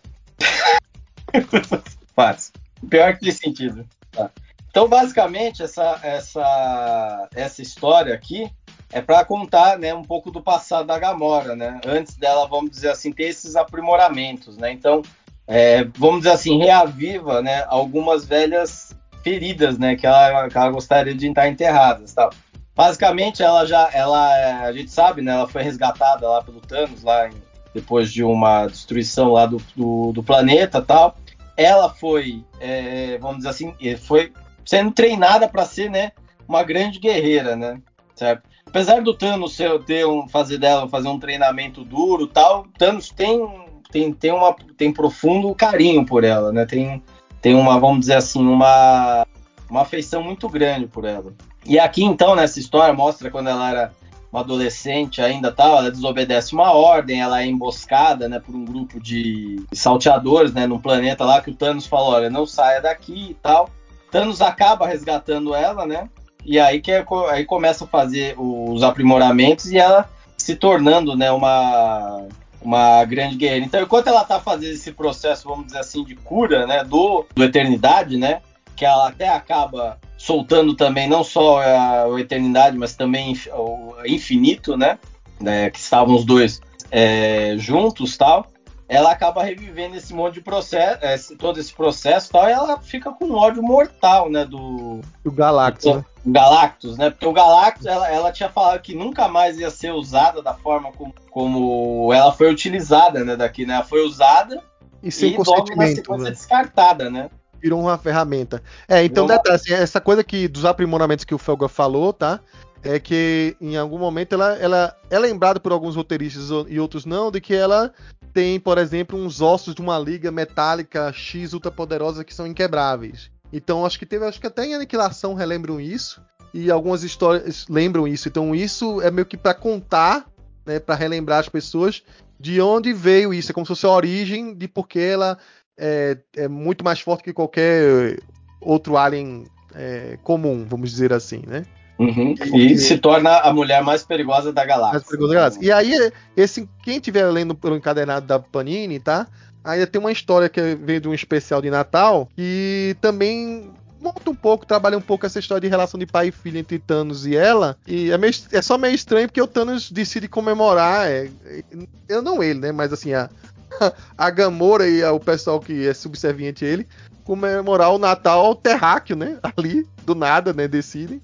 E aí o Thanos é, lembra de pegar nas caixas vazias lá, que tá fazendo uma mudança, alguma coisa desse tipo, acha um bonequinho aí, e aí conta também um outro momento, uma outra história em que a Gamora quase que é, morre, alguma coisa desse tipo, mas ela ajuda ele a se salvar de um cara que estava tentando matar ele, né? Um assassino que foi contratado para matar ele.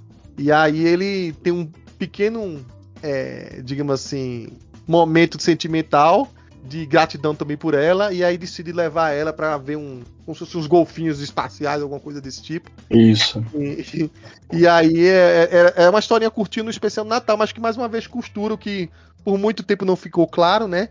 Essa relação de pai e filha de Thanos, que no começo, nas primeiras histórias, era mais como se fosse uma subordinada. E aí ele, Jim Starlin, meio que consertou isso nessa época dos anos 90, né? Foi costurando melhor isso. Enquanto tá lá, né, a Gamora lá tentando salvar, melhor, Gamora, né, sendo é, lá. É, operando o, o, Eternidade, vamos colocar assim. É, né? Exatamente. O Kang e o Destino resolvem atacar o Magus, né? O Magus consegue né, a manopla do infinito e só tá lá assistindo, esperando. É agora, vai, vão liberar a, a, a, a coisa, as, as, as, as, joias do infinito e eu vou fazer a festa, né? E aí então aparece os dois que não estavam, no, no, vamos dizer assim, nos planos deles, né? o Magos não, não contava, né? São, os dois acabaram sendo a peça que, que uma, na outra podcast que a gente falou, seria o Pipe e a Gamora, né? Eram as coisas insignificantes que ele não percebeu no plano grandioso dele. Você nota, não, você nota como o Coveiro é redista quando ele chama o Victor Von de insignificante e é outro vilão menor de grandioso. Pro Magos, entendeu? Pro Magos. Todos os vilões da Marvel e todos os heróis da Marvel são insignificantes perto de Victor Von Doom. Eu tô falando pro Magos, não foi na minha perspectiva. Pra mim, o Victor Von Doom foi foda. Inclusive, é ele aqui, do momento que o, o Kang acaba sendo derrubado por um lado, né? O, o Doutor Destino é que tem a ideia de que, tipo assim, ah, então eu vou destruir sua fonte de poder, que é o que alimentava a nave dele, pelo menos agora, e por aí vai. Então ele destrui aquela joia gigante que tinha cinco, cinco cubos cósmicos que não eram cubos, né? Vale ressaltar. E aí meio que tira o Magus do sério, né? O destino acaba atacando ele, mas enfim, é um, um problema temporário para quem para o grande vilão dessa saga aqui, né? É, no, no, final, o que, que acaba acontecendo, né? O, o, Destino elimina o Kang, né? E quando tá próximo ali de obter, né, as, as a, vamos dizer assim, as joias do, do infinito, né? O tribunal, o, a eternidade acorda e aí permite de novo o poder, né? Antes, e no momento, faltando um pouquinho para passar, né, a, a, a manopla, né, pro Kang, ele, ele reobtém os poderes e aí, meu, a, a, aí o bicho pega, né? Que aí ele começa a, a, refazer a realidade conforme ele queria, né? Aí tem, tipo, o Quasar desaparece, né? Ele ficou lá meia hora para disparar uma arma e não disparou, né? E aí, no final das contas, não adiantou nada. O Magus começa, então, a se adaptar né, à onisciência, né? Que é a maior é. preocupação do, do Thanos até aqui, né? E é, aí, de, então. Detalhes, eles... né? Que a gente vê aqui, por exemplo. Aí, ele, no momento que ele consegue todo o poder, a gente vai tendo um callbacks aqui, por exemplo. A visão que a Gamora teve de ver o, o Adam Warlock crucificado acontece aqui, né? Que ele pega e crucifica o Adam Warlock, remetendo a histórias muito antigas dele, né? Pelas épocas de que ele era considerado Messias da Contra-Terra. O lance aqui que você viu do, do Eternidade permitindo que as joias funcionassem em conjunto de novo, remete à primeira edição que a gente falou aqui nesse podcast. Em que, apesar de ter sido o tribunal vivo que proibiu elas de funcionarem, foi através de um pedido, de um apelo da eternidade para ele, para não ficar tamanho poder na mão de um só. Né? Então o tribunal vivo só aceitou mudar tudo mediante o, o Eternidade acordar, mesmo que por alguns segundos, e dizer, refaz tudo. E aí, por isso que era interessante a gente estar tá lendo a, as primeiras seis histórias da Guarda do Infinito, né? Por isso eu não faço ideia de como é que a Abril resolveu isso na versão dela. Não, ela não resolveu nada, a gente tinha que supor que era assim e acabou, né? E aí, como falou o Felga, né, há um tempo, quando você consegue todas as joias do infinito, de você tentar entender a capacidade de seu poder e o que, é que você pode fazer com esse poder. E é esse pequeno curto espaço de tempo que Thanos tinha que se preparar. Então, o mago estava ainda tomando consciência de como é ser um deus, de como é ter o poder de seis joias do infinito e por aí vai, né? Vale ressaltar também, né, que assim, a, as joias foram reunidas pelo, pelo Adam Warlock, né? Ele tomou de volta de cada um dos membros da, da Guarda do Infinito e supostamente tinha pedido também ao, ao sexto membro desconhecido, que convenhamos, até essa edi essas edições, os leitores não sabiam quem era, né? E aí reuniu as joias dentro da manopla, e aí foi quando ele tentou usar. E aí foi quando o Magus revelou sua verdadeira intenção, que era é, ter o poder que uma vez Thanos já teve também, né? Então, o plano dele dá certo até aqui, né? Porque ele consegue e tal, a, a joia, ele começa a se adaptar, e aí o Thanos fala então pros heróis, ó, façam o seguinte, a gente tem que partir pra porrada Senão, antes que ele se adapte, tá? Porque depois que ele se adaptar, acabou, né? Aí vai lá o Capitão América, fala, não, eu lidero aqui, então tal, e pegou todo mundo e foi. Aí o Thanos só observando, né? Aí, tipo, eles foram direto lá pra, pra enfrentar né, as duplicatas, né? De deixa as buchas as bucha, é, chamar atenção aí. Porque o Thanos já estava cansado, digamos assim, de seguir o, o, que o Magus esperava, né? E já estava irritado. Uhum. Então ele partiu para fazer uma coisa que geralmente ele não fazia, né? Bater de frente. Né? Ele geralmente ele também ia pensar que tentar não. Ele passou a não funcionar como Thanos. E aí ele decide se infiltrar direto da, da base do, do Magus, né? E a primeira coisa que ele topa é com o Doppelganger dele, né? O, o outro Thanos. O outro Thanos, né? É, o outro, o outro Thanos também fica naquela coisa, olha, você também, se você é igual nem eu, você já pensou em trair o Magus. É, realmente já pensei. É, mas se a gente for roubar o poder dele, só pode roubar para um, porque a gente não vai querer dividir. É, realmente a gente não vai querer dividir, então vamos ter que brigar aqui entre a gente mesmo. Então porrada para um lado, porrada para o outro, o que leva mais a um tain, que é o último tain de Guarda do Infinito relacionado a essa história. Em que a gente só sabe quem é o Thanos de um lado e quem é o Thanos do outro, né? Por conta que um tá sem um, a luva, né? Porque ele prestou a luva para reunir as joias do infinito, né? Então, basicamente é o seguinte: começa com uma edição de porrada, certo? Os dois Thanos lá se degladiando, mas no final, por um momento, eles se unem, né? Contra o. Pra destruir o, o, o Arlok, né? Quer dizer, o Arlok não o Magus, né? Eles até se unem mas vamos dizer assim, eles acabam voltando a se brigar, né? O verdadeiro Thanos, ele não suporta a ideia de ter um outro Thanos, né?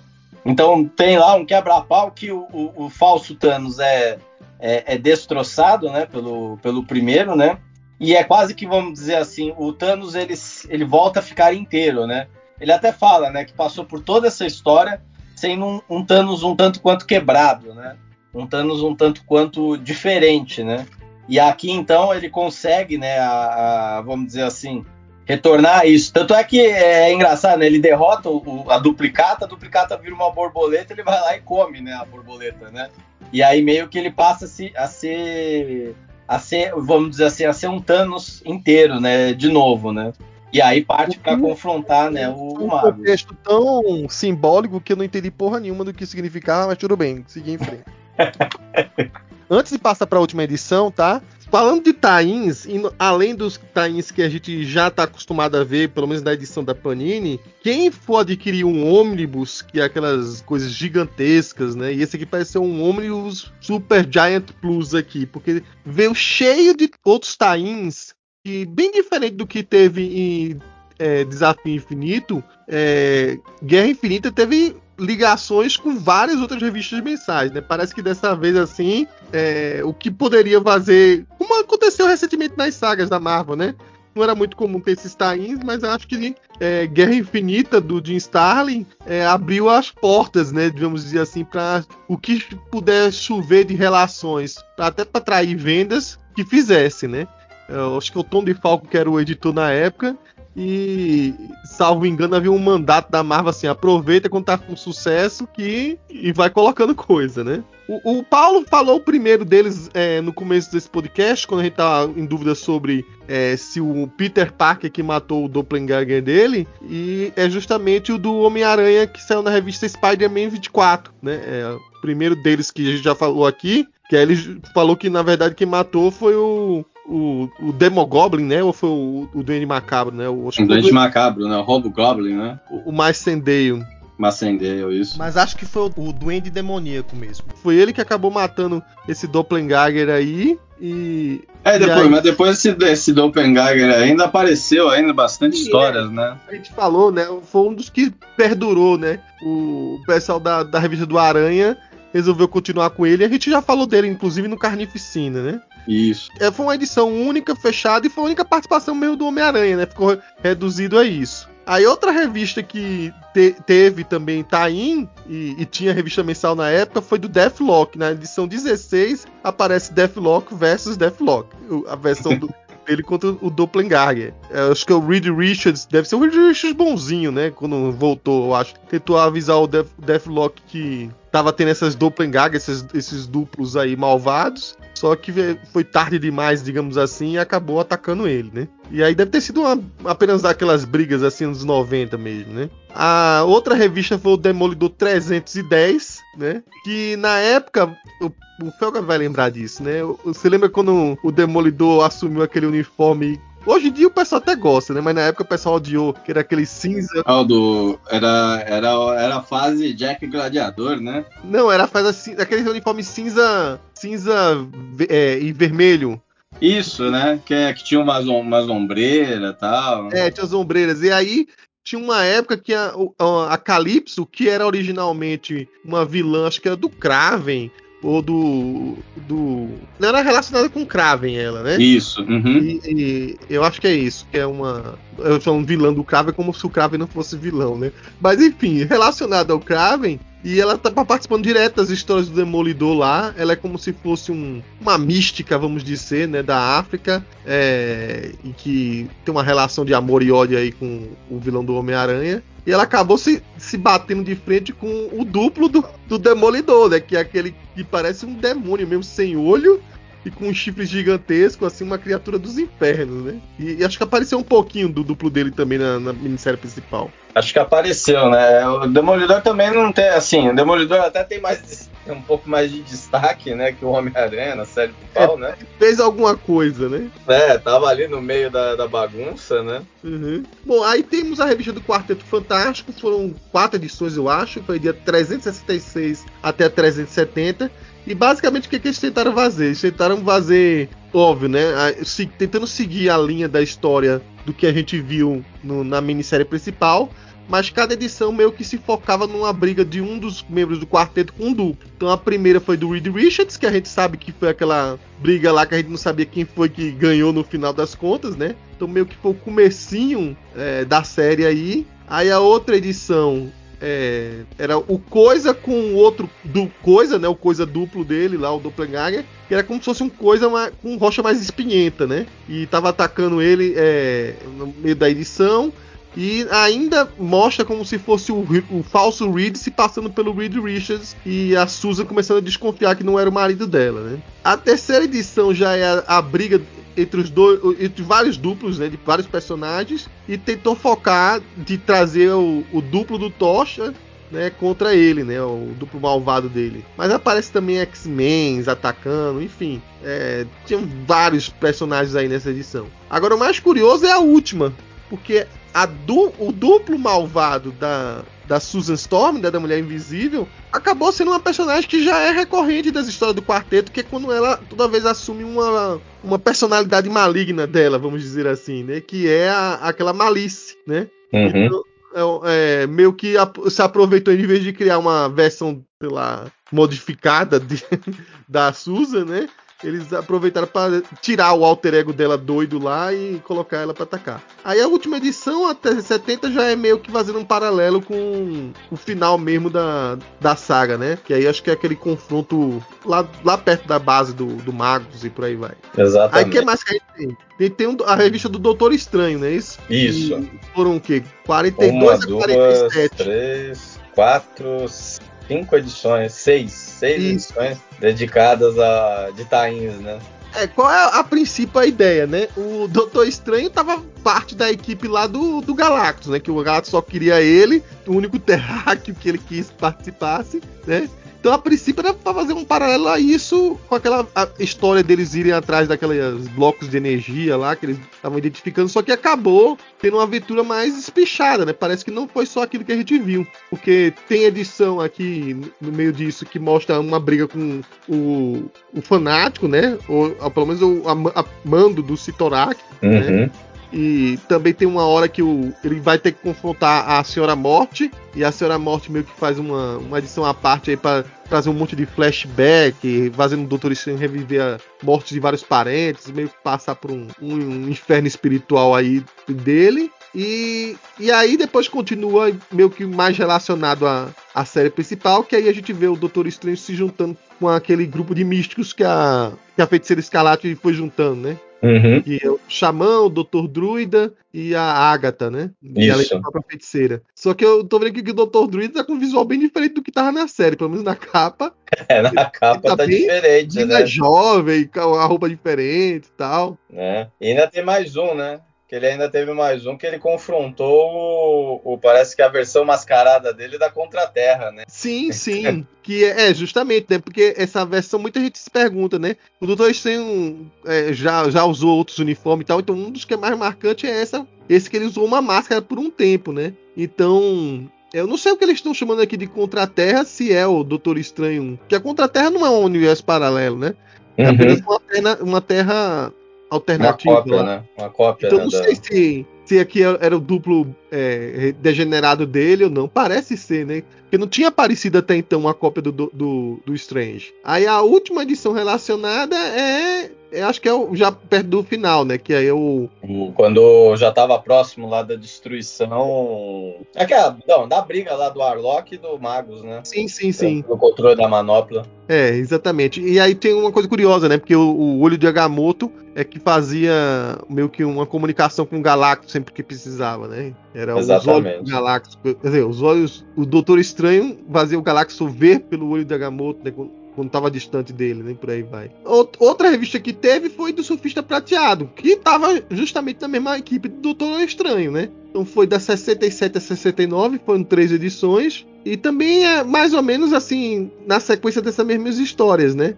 Começa com ele em outra missão, parece que tava em Titã, Né? Isso. em Nebula e tal, e no final é que tem o, a ligação com, com a Guerra Infinita. Aí já na outra edição a gente vê é, ele junto- se juntando com a, a Nova, né? E se juntando com o Galactus. E aí no final tem um confronto com uma, um- uma criatura chamada Com, né? Ou seja, uma expansão do que a gente não viu da missão desses personagens na, na história, né? Outra edição também ligada é a do Magnum, né? O Wonder Man. Quem imaginaria que o Magnum teria revista nessa época e tinha. Quando sair uma série do Magnum, Pelga, a gente vai ter que falar dessa Vai ter que falar, série vai ter que falar de, de- da revista do Wonder Man.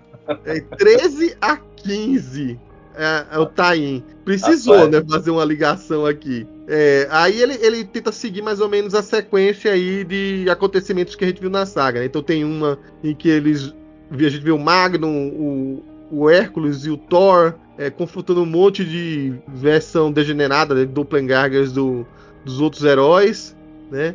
Outra edição a gente vê que ele é, tá confrontando, batendo em Warlock, né? Deve ter uma, uma expansão do que a gente viu na minissérie principal. Uma outra edição a gente vê, a- e- vê finalmente quem é o duplo dele, né? Ele tem que tacar o, o, o Doppelganger dele, que é uma versão mais introspectiva, sombria e com toque de humor negro, né?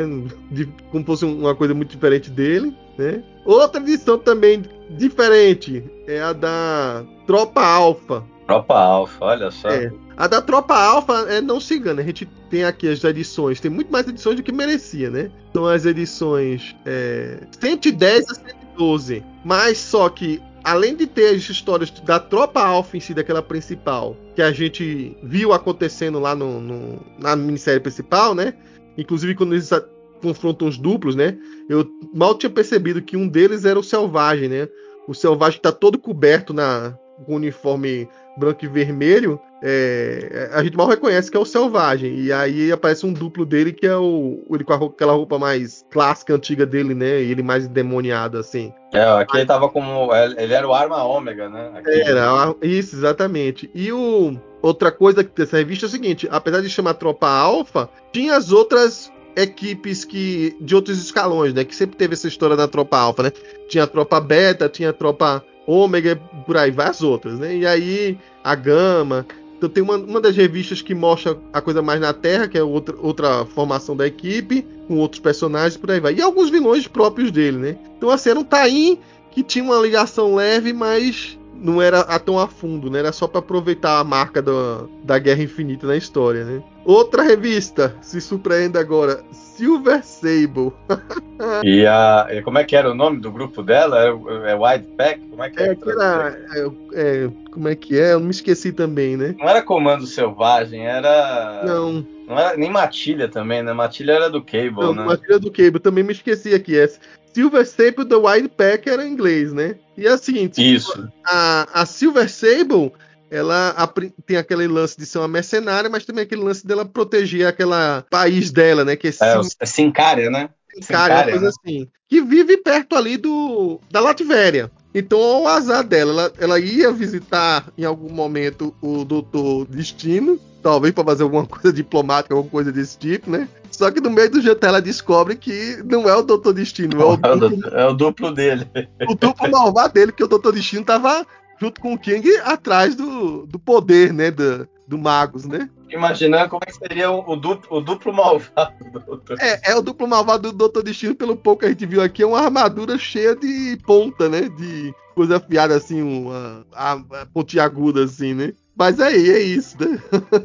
Bom, aí a gente também tem a, a revista do Guardiões da Galáxia. É, vale ressaltar que essa aqui é os Guardiões do, daquela época que o Jim Valentino começou, né? Não sei se era ainda ele que estava aqui, mas é, é, da edição 27 a 29. E eu acho que eles estavam no, no, atual presente, né? Não estavam mais no futuro. Então, de alguma maneira, os personagens voltaram para cá para o século 20, né? Uhum. Eles nessa época do Jim Valentino ia, ia e voltava e voltava. Então tem a princípio um confronto com os inumanos, porque é, eles vão para lá para os Vingadores, né? Para Torre dos para Torre não, para o Force Freedom Plaza, né? É, onde estavam reunidos, pessoal. É, estavam reunidos, é o, a, o Fort Freedom Plaza, que é o substituto do edifício Baxter, né? E aí tá, encontra lá tudo detonado, cada bomba, né? Aí a, a, os inumanos acham que foram eles que tentaram matar o, o, os heróis. Aí tem uma confusão. E aí, no decorrer da história, a gente vê que.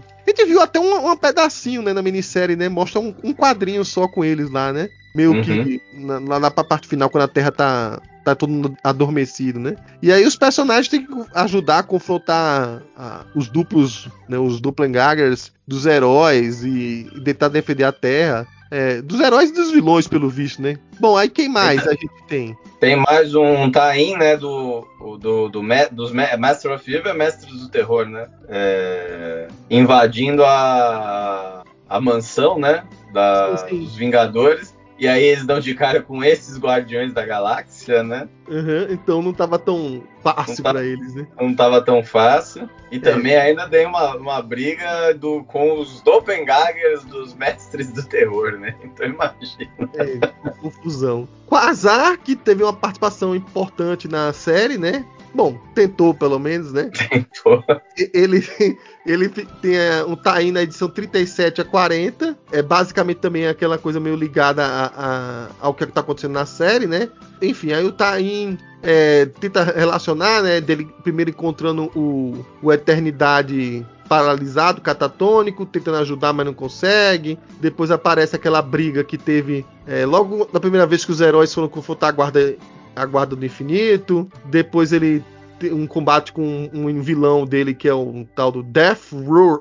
Death Rouge, sei lá, uma coisa assim. E aí tem uma. O, o quadrinho tá indo e quando ele tentou matar o Magnus, não deu certo e ativou o, o nulificador total, né? Não, ele nem ativou. Ele nem conseguiu. O Magnus. Ah, mas segundo a mensal dele, ativou. Ele fala ah. aqui, ó. Quasar se é, auto-nulificou, sei lá, uma coisa assim. É, mas. É, ele, ele tava mirando do lado errado. É. Aí ele fala, mas como os heróis vai como o, herói, os portadores das pulseiras quânticas, é, nem, a experiência de morte nem sempre é uma coisa que é impossível de retornar, né? Ou seja, de algum jeito o Tain aí mostra que ele apertou o botão para tentar sair e fez, sim, vai. E aí, aí, de alguma maneira explica como ele volta, né? Aí a, temos o, os novos guerreiros, né? Pelo menos um novo guerreiro tem destaque aqui na história. Eu acho que esse aqui eu, eu, eu, enfim, o Paulo podia me confirmar, mas eu acho que esse, essa edição Novos Guerreiros 27, em que o, o, o Speedball tá confrontando o malvado dele, acho que saiu aqui no Brasil. Porque esse desenho aqui desse malvado dele, ele me lembra, ele me lembra alguma coisa, cara. Não sei se vai estar sendo familiar para você, mas enfim. É, eu acho que esse, esse perfil malvado dele aí também aparece brevemente na minissérie principal. Mas nem todo mundo tem perfil malvado assim equivalente. E aí vai ter que emprestar dos outros. É o caso do Nômade.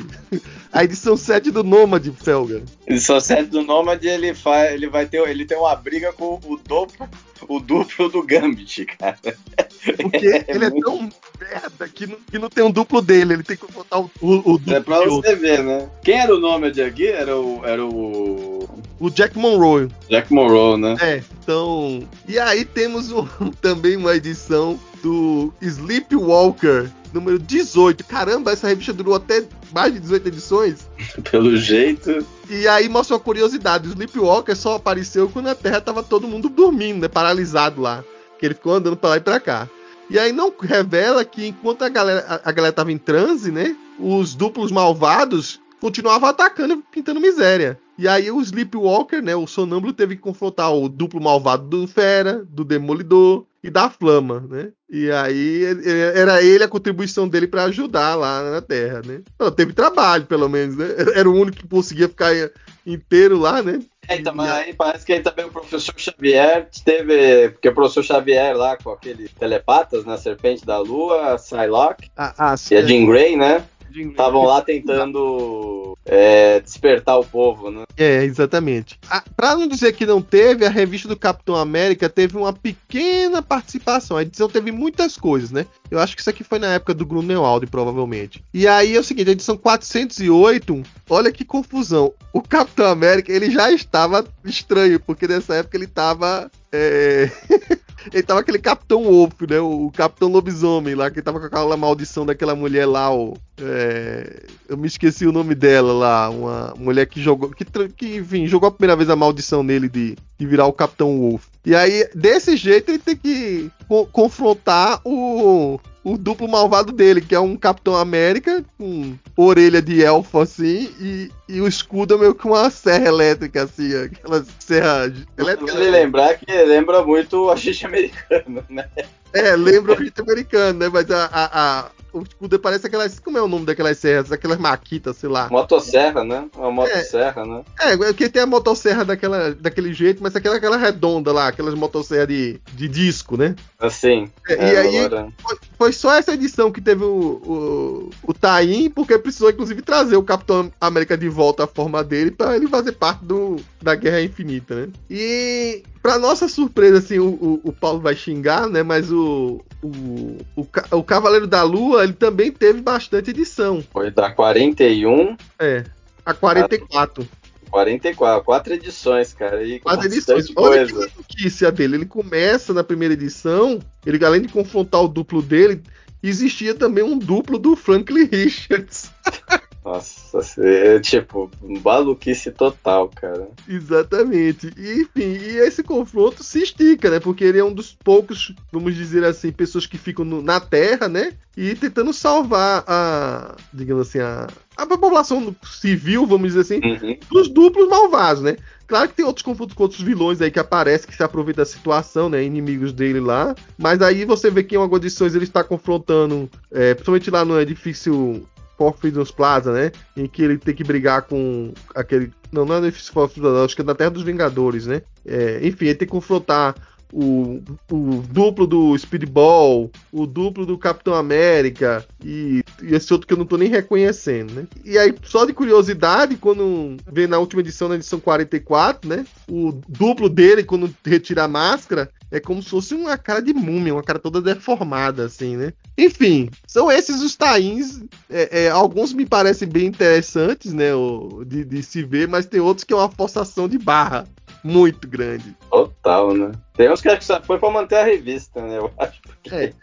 Isso me leva, e aí a gente é, a, aproveitar para comentar aqui um pouco dos bastidores do, de, de, dessa saga aqui. Você vê que esse excesso de tains aqui é, é um disparate em relação ao que aconteceu em, em, Desafio Infinito. Desafio Infinito, pelo contrário, né? Teve, acho que poucos tains, acho que um do Hulk na época, claro que tinha do Surfista Prateado e por aí vai. Mas é, esse daqui choveu, né? Choveu assim até, até onde não dava mais. E é curioso que o Jim Starlin falou muito pouco sobre os bastidores de, dessas, dessa época, dessas edições da trilogia, né? E é um deles que ele falou foi o seguinte, que quando foi no primeiro, na primeira minissérie da Infinite Gauntlet, né? Ele foi vetado, olha a curiosidade, Felga, de vários personagens participar. Por exemplo, o Bob Harris, que era o editor dos X-Men, ele quando tava dando esse, essa entrevista no podcast, ele, ele falou com um desdém danado, né? Comentou que ah, aquele cara lá de tudo X-Men, como era o nome dele mesmo? Bob Harris, né?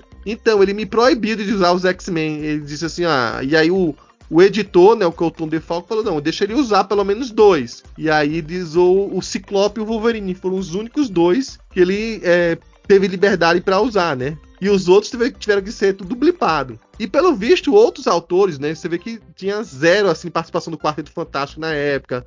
Demolidor, ninguém queria que a revista fosse mexida. Só que Desafio Infinito foi um mega sucesso, sabe, né? todo mundo sabe. O sucesso reverberou depois para videogame, para é, animações, enfim, e mais recentemente filmes, né?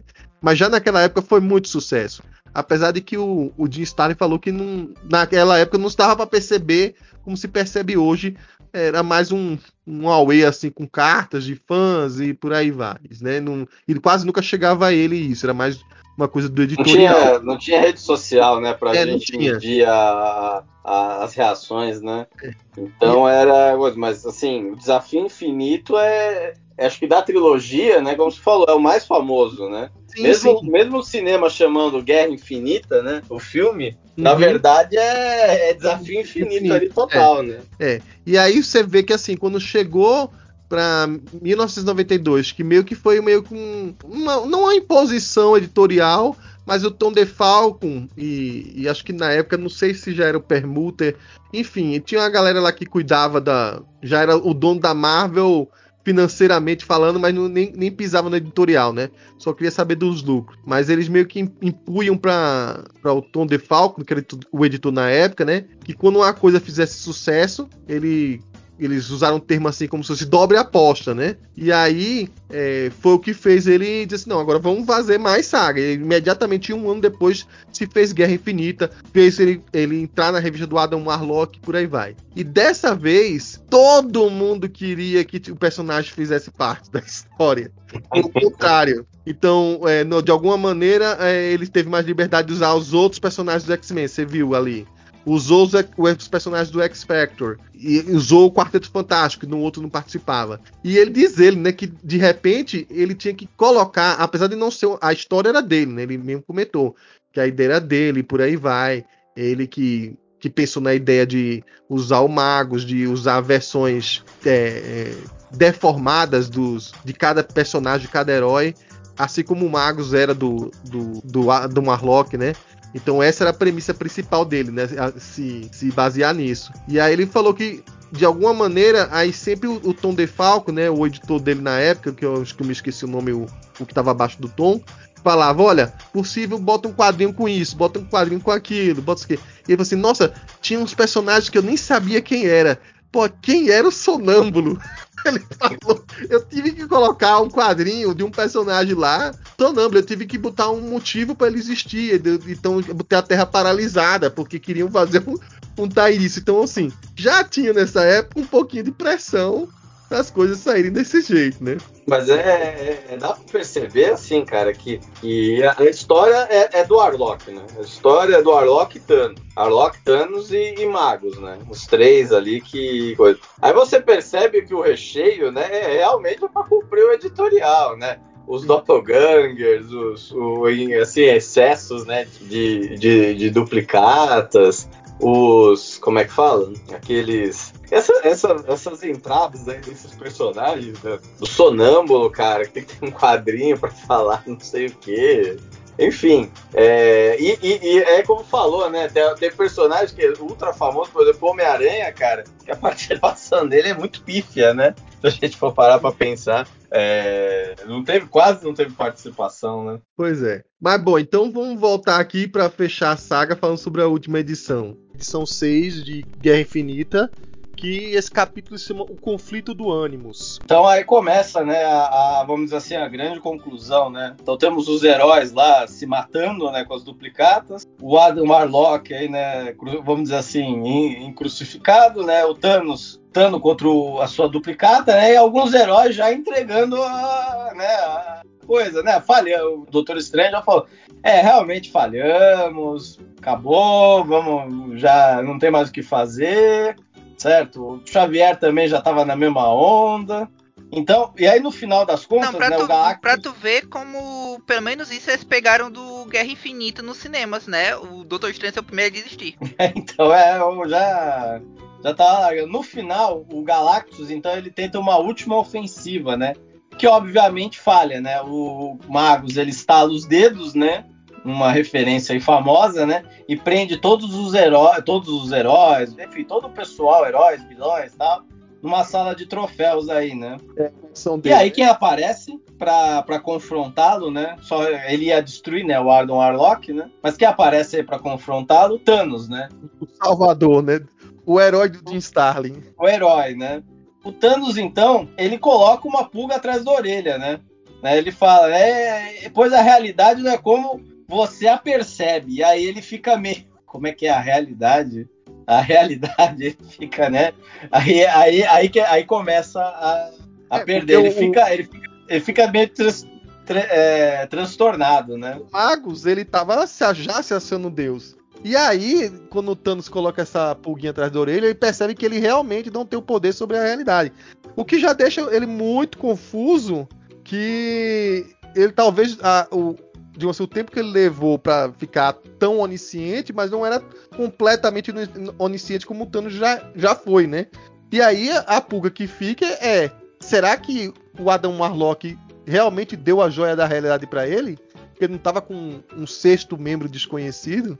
E aí a gente vê por essas histórias que aí viu uma joia da realidade fake, né? Que foi dada e aí não tinha, digamos assim, o mesmo poder divino que em algum momento o Thanos teve e o Adam Warlock teve por um breve momento, né? Então, aí o Adam Warlock consegue se soltar, né? E aí ele também gruda lá na, na manopla, né? E aí os dois começam a brigar pela, vamos dizer assim, pelos poderes, né, da, da manopla, né? É uma, é uma, é destruição que vai quebrando o castelo onde eles estavam. Os heróis ficam no espaço, não sei como, respirando, né? Mas é, é, no meio da, de umas asteroidezinhos que se fragmentaram. E os dois lados, né, o Magus e o Adam Warlock, são lados opostos, vão lutando de tal maneira que vão até distorcendo as formas físicas dos heróis que estão ali ao redor, né? Até que o Galactus decide salvar eles, botar de todo mundo dentro da navezinha dele, né? Vem, vem todo mundo pra cá se proteger, que é aquela navezinha, não aquela meia é, helicoidal, meia estranha, uma navezinha que o Galactus fez nos anos 80, 90, que parece um círculo, né? E ele se manda. Exatamente. Vai se mandando para o fim do espaço, assim, correndo, enquanto os, os dois seres superpoderosos lá, que estão dividindo a, a manopla, né? Que vale que ressaltar, né? Eles acabam sendo dois iguais. Então, quando um, o Magus tá com a manopla, mas o Adam Warlock apenas segura a manopla, é como se fosse ele mesmo, cada um deles tendo esse poder, né? E aí tá uma briga de lados assim sobre os mesmos objetos. Aí de repente se descobre qual era o problema de do Eternidade, né? Porque ele tava tão é, travado, tão catatônico, e que na verdade é, o Eternidade tinha se fundido, né? E agora se revela com a Infinito, que é uma entidade feminina equivalente dele aí, com tanto poder quanto ele, que foi criada nessa época aí, mais ou menos, né? Eu até fiquei com medo, mas não era, era outra entidade que, que foi criada na época do, daqueles Marvel vs DC, né?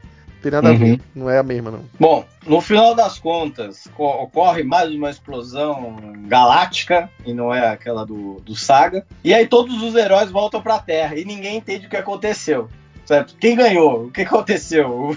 Como é que ficou agora? O Warlock é o que agora? Cadê o Warlock e tal?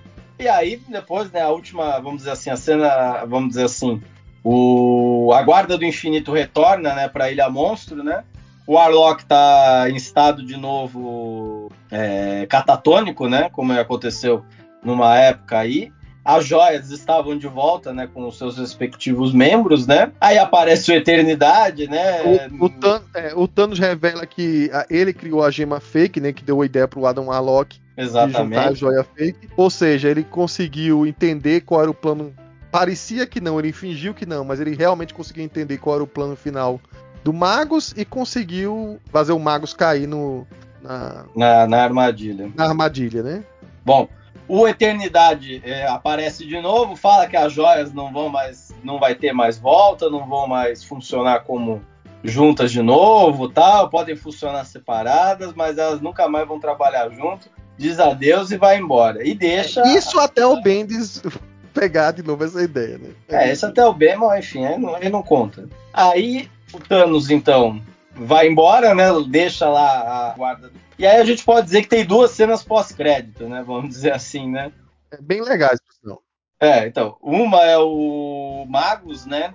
Lá dentro do mundo anímico, né? Que é o mundo que fica dentro da joia e tal. Começa a conspirar, a fazer inúmeros planos, que não sei o que e tal. E aí ele, ele dá até ver alguns, é, alguns ex-aliados dele, né? Da época que ele era o. Lá, no, lá naquelas histórias do que a gente falou no podcast, podcast passado Só que aí ninguém consegue enxergar ele, ele é um mero espectro, né?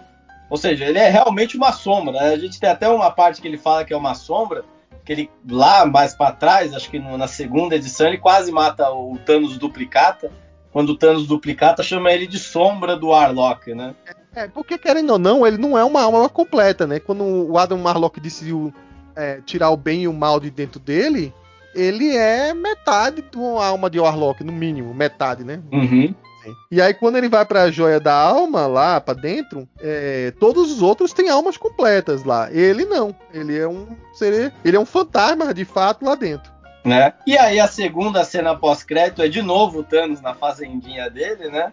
E aí ele começa, né? Aí, aí começa aquelas reflexões dele e tal, olha, tal, já tive esse. É, quis já ter esse poder, tal, não sei o que, mas ele termina assim falando o seguinte: Bom, a gente conseguiu lidar com o lado ruim do, do, lado, do lado mal do Warlock. O lado mal foi derrotado. Mas e quando a gente tiver que lidar com o lado bom? Como vai ser, né? Aí aparece no final, né, uma, uma, né, um, vamos dizer assim, né, uma, uma mulher né, com né? vários cubos cósmicos, né, ao redor, né? E aí a gente já tem um gancho para uma próxima saga aí que a gente uma hora espera ainda esse ano poder falar dela. É, a gente promete esse ano e, e quase nunca cumpre, né? É, não, eu tava dizendo que essa aí, se a gente for lembrar do podcast do Thanos, é a parte em que ele começa, ele começa a fazer aquele papo de, não, eu superei minha ex, que ele fala, não, agora eu sou agente da vida, eu quero saber da vida, dane-se a morte, quero saber da morte, mas não, ela é passado, superei. Aí quando você. Quando todo mundo se virou, ele vai lá no Instagram e fica stalkeando ela de novo. Bem por aí mesmo. É, como eu falei a, a, um pouco antes aqui no podcast, a gente quase não tem um, um, pouco das histórias dos bastidores de Guerra Infinita, né? Como eu falei, o, o, o pouco que, que, eu ouvi foi num podcast que o, o Jim Starlin deu uma entrevista. Ele tava falando mais sobre como é que teve ideia de cada um dos seus personagens, mas quando chegou nessa, nessa parte aí das, da trilogia do infinito, né? Ele comentou que Desafio Infinito a princípio não era para ser o que foi, né? Que era uma minissérie à parte maior, mas foi ficando maior porque a revista do Surfista Prateado foi vendendo bem. Então ele, ele não tem ideia de números, como ele comentava, mas ele vinha com essa ideia de quando uma coisa tá vendendo bem, faz maior. Faz maior para tentar vender mais e, e, ganhar mais em cima, vamos dizer assim. Então, é, com isso, a gente teve a série de 1991 imediatamente um ano depois, pelo sucesso que ela foi, fez a, a Guerra Infinita de 1992, né? E aí é, ele meio que já estava pensando em fazer as duas, né? Logo depois da Cruzada Infinita. Então, de um lado ia começar com essa história de fazer o lado mal dele, né? A, do Adam Warlock. Como eu falei na, um pouco antes, né? A ideia, o mote principal, a ideia de vestido do Jim Starlin era usar essa história dos doppelgangers, né, mas sempre com o foco de que é, ver o, o, lado negro, né, o lado malvado de do Adam Warlock e qual seria o lado malvado de vários dos heróis, né? E aí se fez essa saga aí. Já a Cruzada Infinita, que né, Felga? Se Deus quiser, a gente faz esse ano ainda. Né? Ele, ele chama a atenção que ele falou o seguinte: olha, uma coisa que eu sempre achei curioso e quase nada na Marvel se trabalhou foi contar a religiosidade dos personagens, dos heróis, né? E, e a gente sempre trabalhou com histórias em que personagens da Marvel e por aí vai, eles sempre ousavam, queriam, de alguma maneira, quando muito poderosos, tomar o lugar de deuses, ser considerados deuses, né? Tem também os deuses argadianos, os olimpianos e por aí vai. Mas a gente nunca trabalhou assim o que era a religião de cada personagem. Então, o mote de Cruzada Infinita, que provavelmente esse ano a gente volta a falar, né? É justamente uma coisa que nunca se fez, né? Saber assim, qual é a religi religiosidade desses heróis, né? Quem é que é judeu, quem é que é protestante, quem é que é católico, quem é que é uma versão mais budista ou um místico que tem uma versão é, própria de, de, religião e por aí vai. E aí com isso é, se montou, digamos assim, a, a, história que vai vir aí, que é de Cruzada Infinita. Exatamente. É uma coisa que a gente depois vai, vai falar bastante, tal, mas Cruzada Infinita, né? Eu acho que é dos, das, das, três sagas, né? Tudo bem que o Warlock já é um personagem com bastante. É, tem bastante referências religiosas, né? Você vê isso na, na construção do, do personagem, né? Mas acho que das três sagas, a Cruzada Infinita é o que tem mais, né? Referências religiosas, né? Na verdade, ali dá para ver bastante referência ao livro de Apocalipse, né? Tem ali o Jim Starlin, ele trabalhou, vamos dizer assim, com várias referências ao, ao, ao, ao livro de Apocalipse. Uhum. Então, é quando a gente for falar lá mais para frente, né, do, disso aí, vai, ser, vai ter um material interessante aí para discutir, né? Bom, e aí, enfim, a gente tem essa, essa promessa, esse potencial futuro podcast, não é o nosso foco principal, mas a gente vai tentar não colocar esse, esse podcast para acontecer daqui a cinco anos, né? A gente pretende isso, tá? E depende da, da resposta de vocês, nossos ouvintes que tiverem aí é, assist, é, ou acompanhando nosso Inominata meio meia, né? De fazer esse, essa história sobre cruzada infinita, né? Então é isso, é, a gente resolveu presentear vocês com o podcast número 200 aí. Essa antiga pendência, né? Finalmente cumprida. É, é legal porque a gente acaba é, tendo muito a ver com Adam Warlock, tem um pouquinho de Kang aí. É, é sempre legal falar sobre essas é, sagas cósmicas que reuniam vários grupos diferentes de personagens. Eu acho que a gente teve vários arcos de histórias recentemente na Marvel de mega sagas e por aí vai. Mas recentemente na Marvel é, era sempre um lado do, dos Vingadores, um lado mais da Terra e um lado mais cósmico, mas somente nessa época do Jim Starlin que juntava os dois para fazer essas coisas megalomaníacas, né? E, então tá aí, bem nostálgico para nosso podcast número 200. Parabéns, Nominata. Não. Não, foi uma boa escolha, né? Esse já era, já era um podcast que já estava já há um tempo aí pra gente fazer, né? A gente faz muito tempo que a gente falou de Desafio Infinito, né? E agora falar de Guerra Infinita, né? Tem uma trilogia que é altamente recomendável, é essa, né? Apesar que agora já tem outras histórias, do, vamos dizer assim, do infinito, né? Trilogia de sete partes. É, então, mas, essa, mas essas não, três, não, né? Não dá é... pra dizer que é uma trilogia. É uma outra época, um outro Jim Starlin, não dá para dizer. Mas, enfim, é, essas três histórias, cara, acho que são, são três grandes clássicos aí da, da Marvel, né? Desafio, Guerra e Cruzada, né? São três grandes clássicos aí da, da Marvel. Então é muito bom falar de, de Guerra Infinita, cara. É uma baita história. É um, acho que é um dos melhores, vamos dizer assim, uma das melhores histórias aí que a, que a Marvel já produziu, né? E também, né, Jim Starlin fez uma grande, uma grande obra cósmica. Indiscutivelmente, sempre, né? Guerra Infinita é uma das obras da Marvel quadrinhos. Que meme ruim, Paulo. Mas enfim, quero mais uma vez agradecer a vocês por estarem nos acompanhando nesses mais de 14 anos de Nominata, né? de podcast do Marvel 66. É sempre muito legal ter esses números comemorativos, essas datas comemorativas, porque a gente acaba olhando para o passado, vendo apesar dos percalços até onde a gente foi. Então, quem imaginaria, né, que a gente chegou aqui no nosso podcast 200 e claro, a gente está aqui graças a vocês que sempre nos acompanham, sempre nos dão retorno, sempre que a gente até tem dúvida se vai continuar ou não, sempre dizem que para a gente continuar, sempre nos dão aquela força. Então, muito obrigado mais uma vez. E volta já agora falando sobre cinemas no nosso próximo podcast, ainda nesse mês de fevereiro. Então, até lá. Tchau, tchau.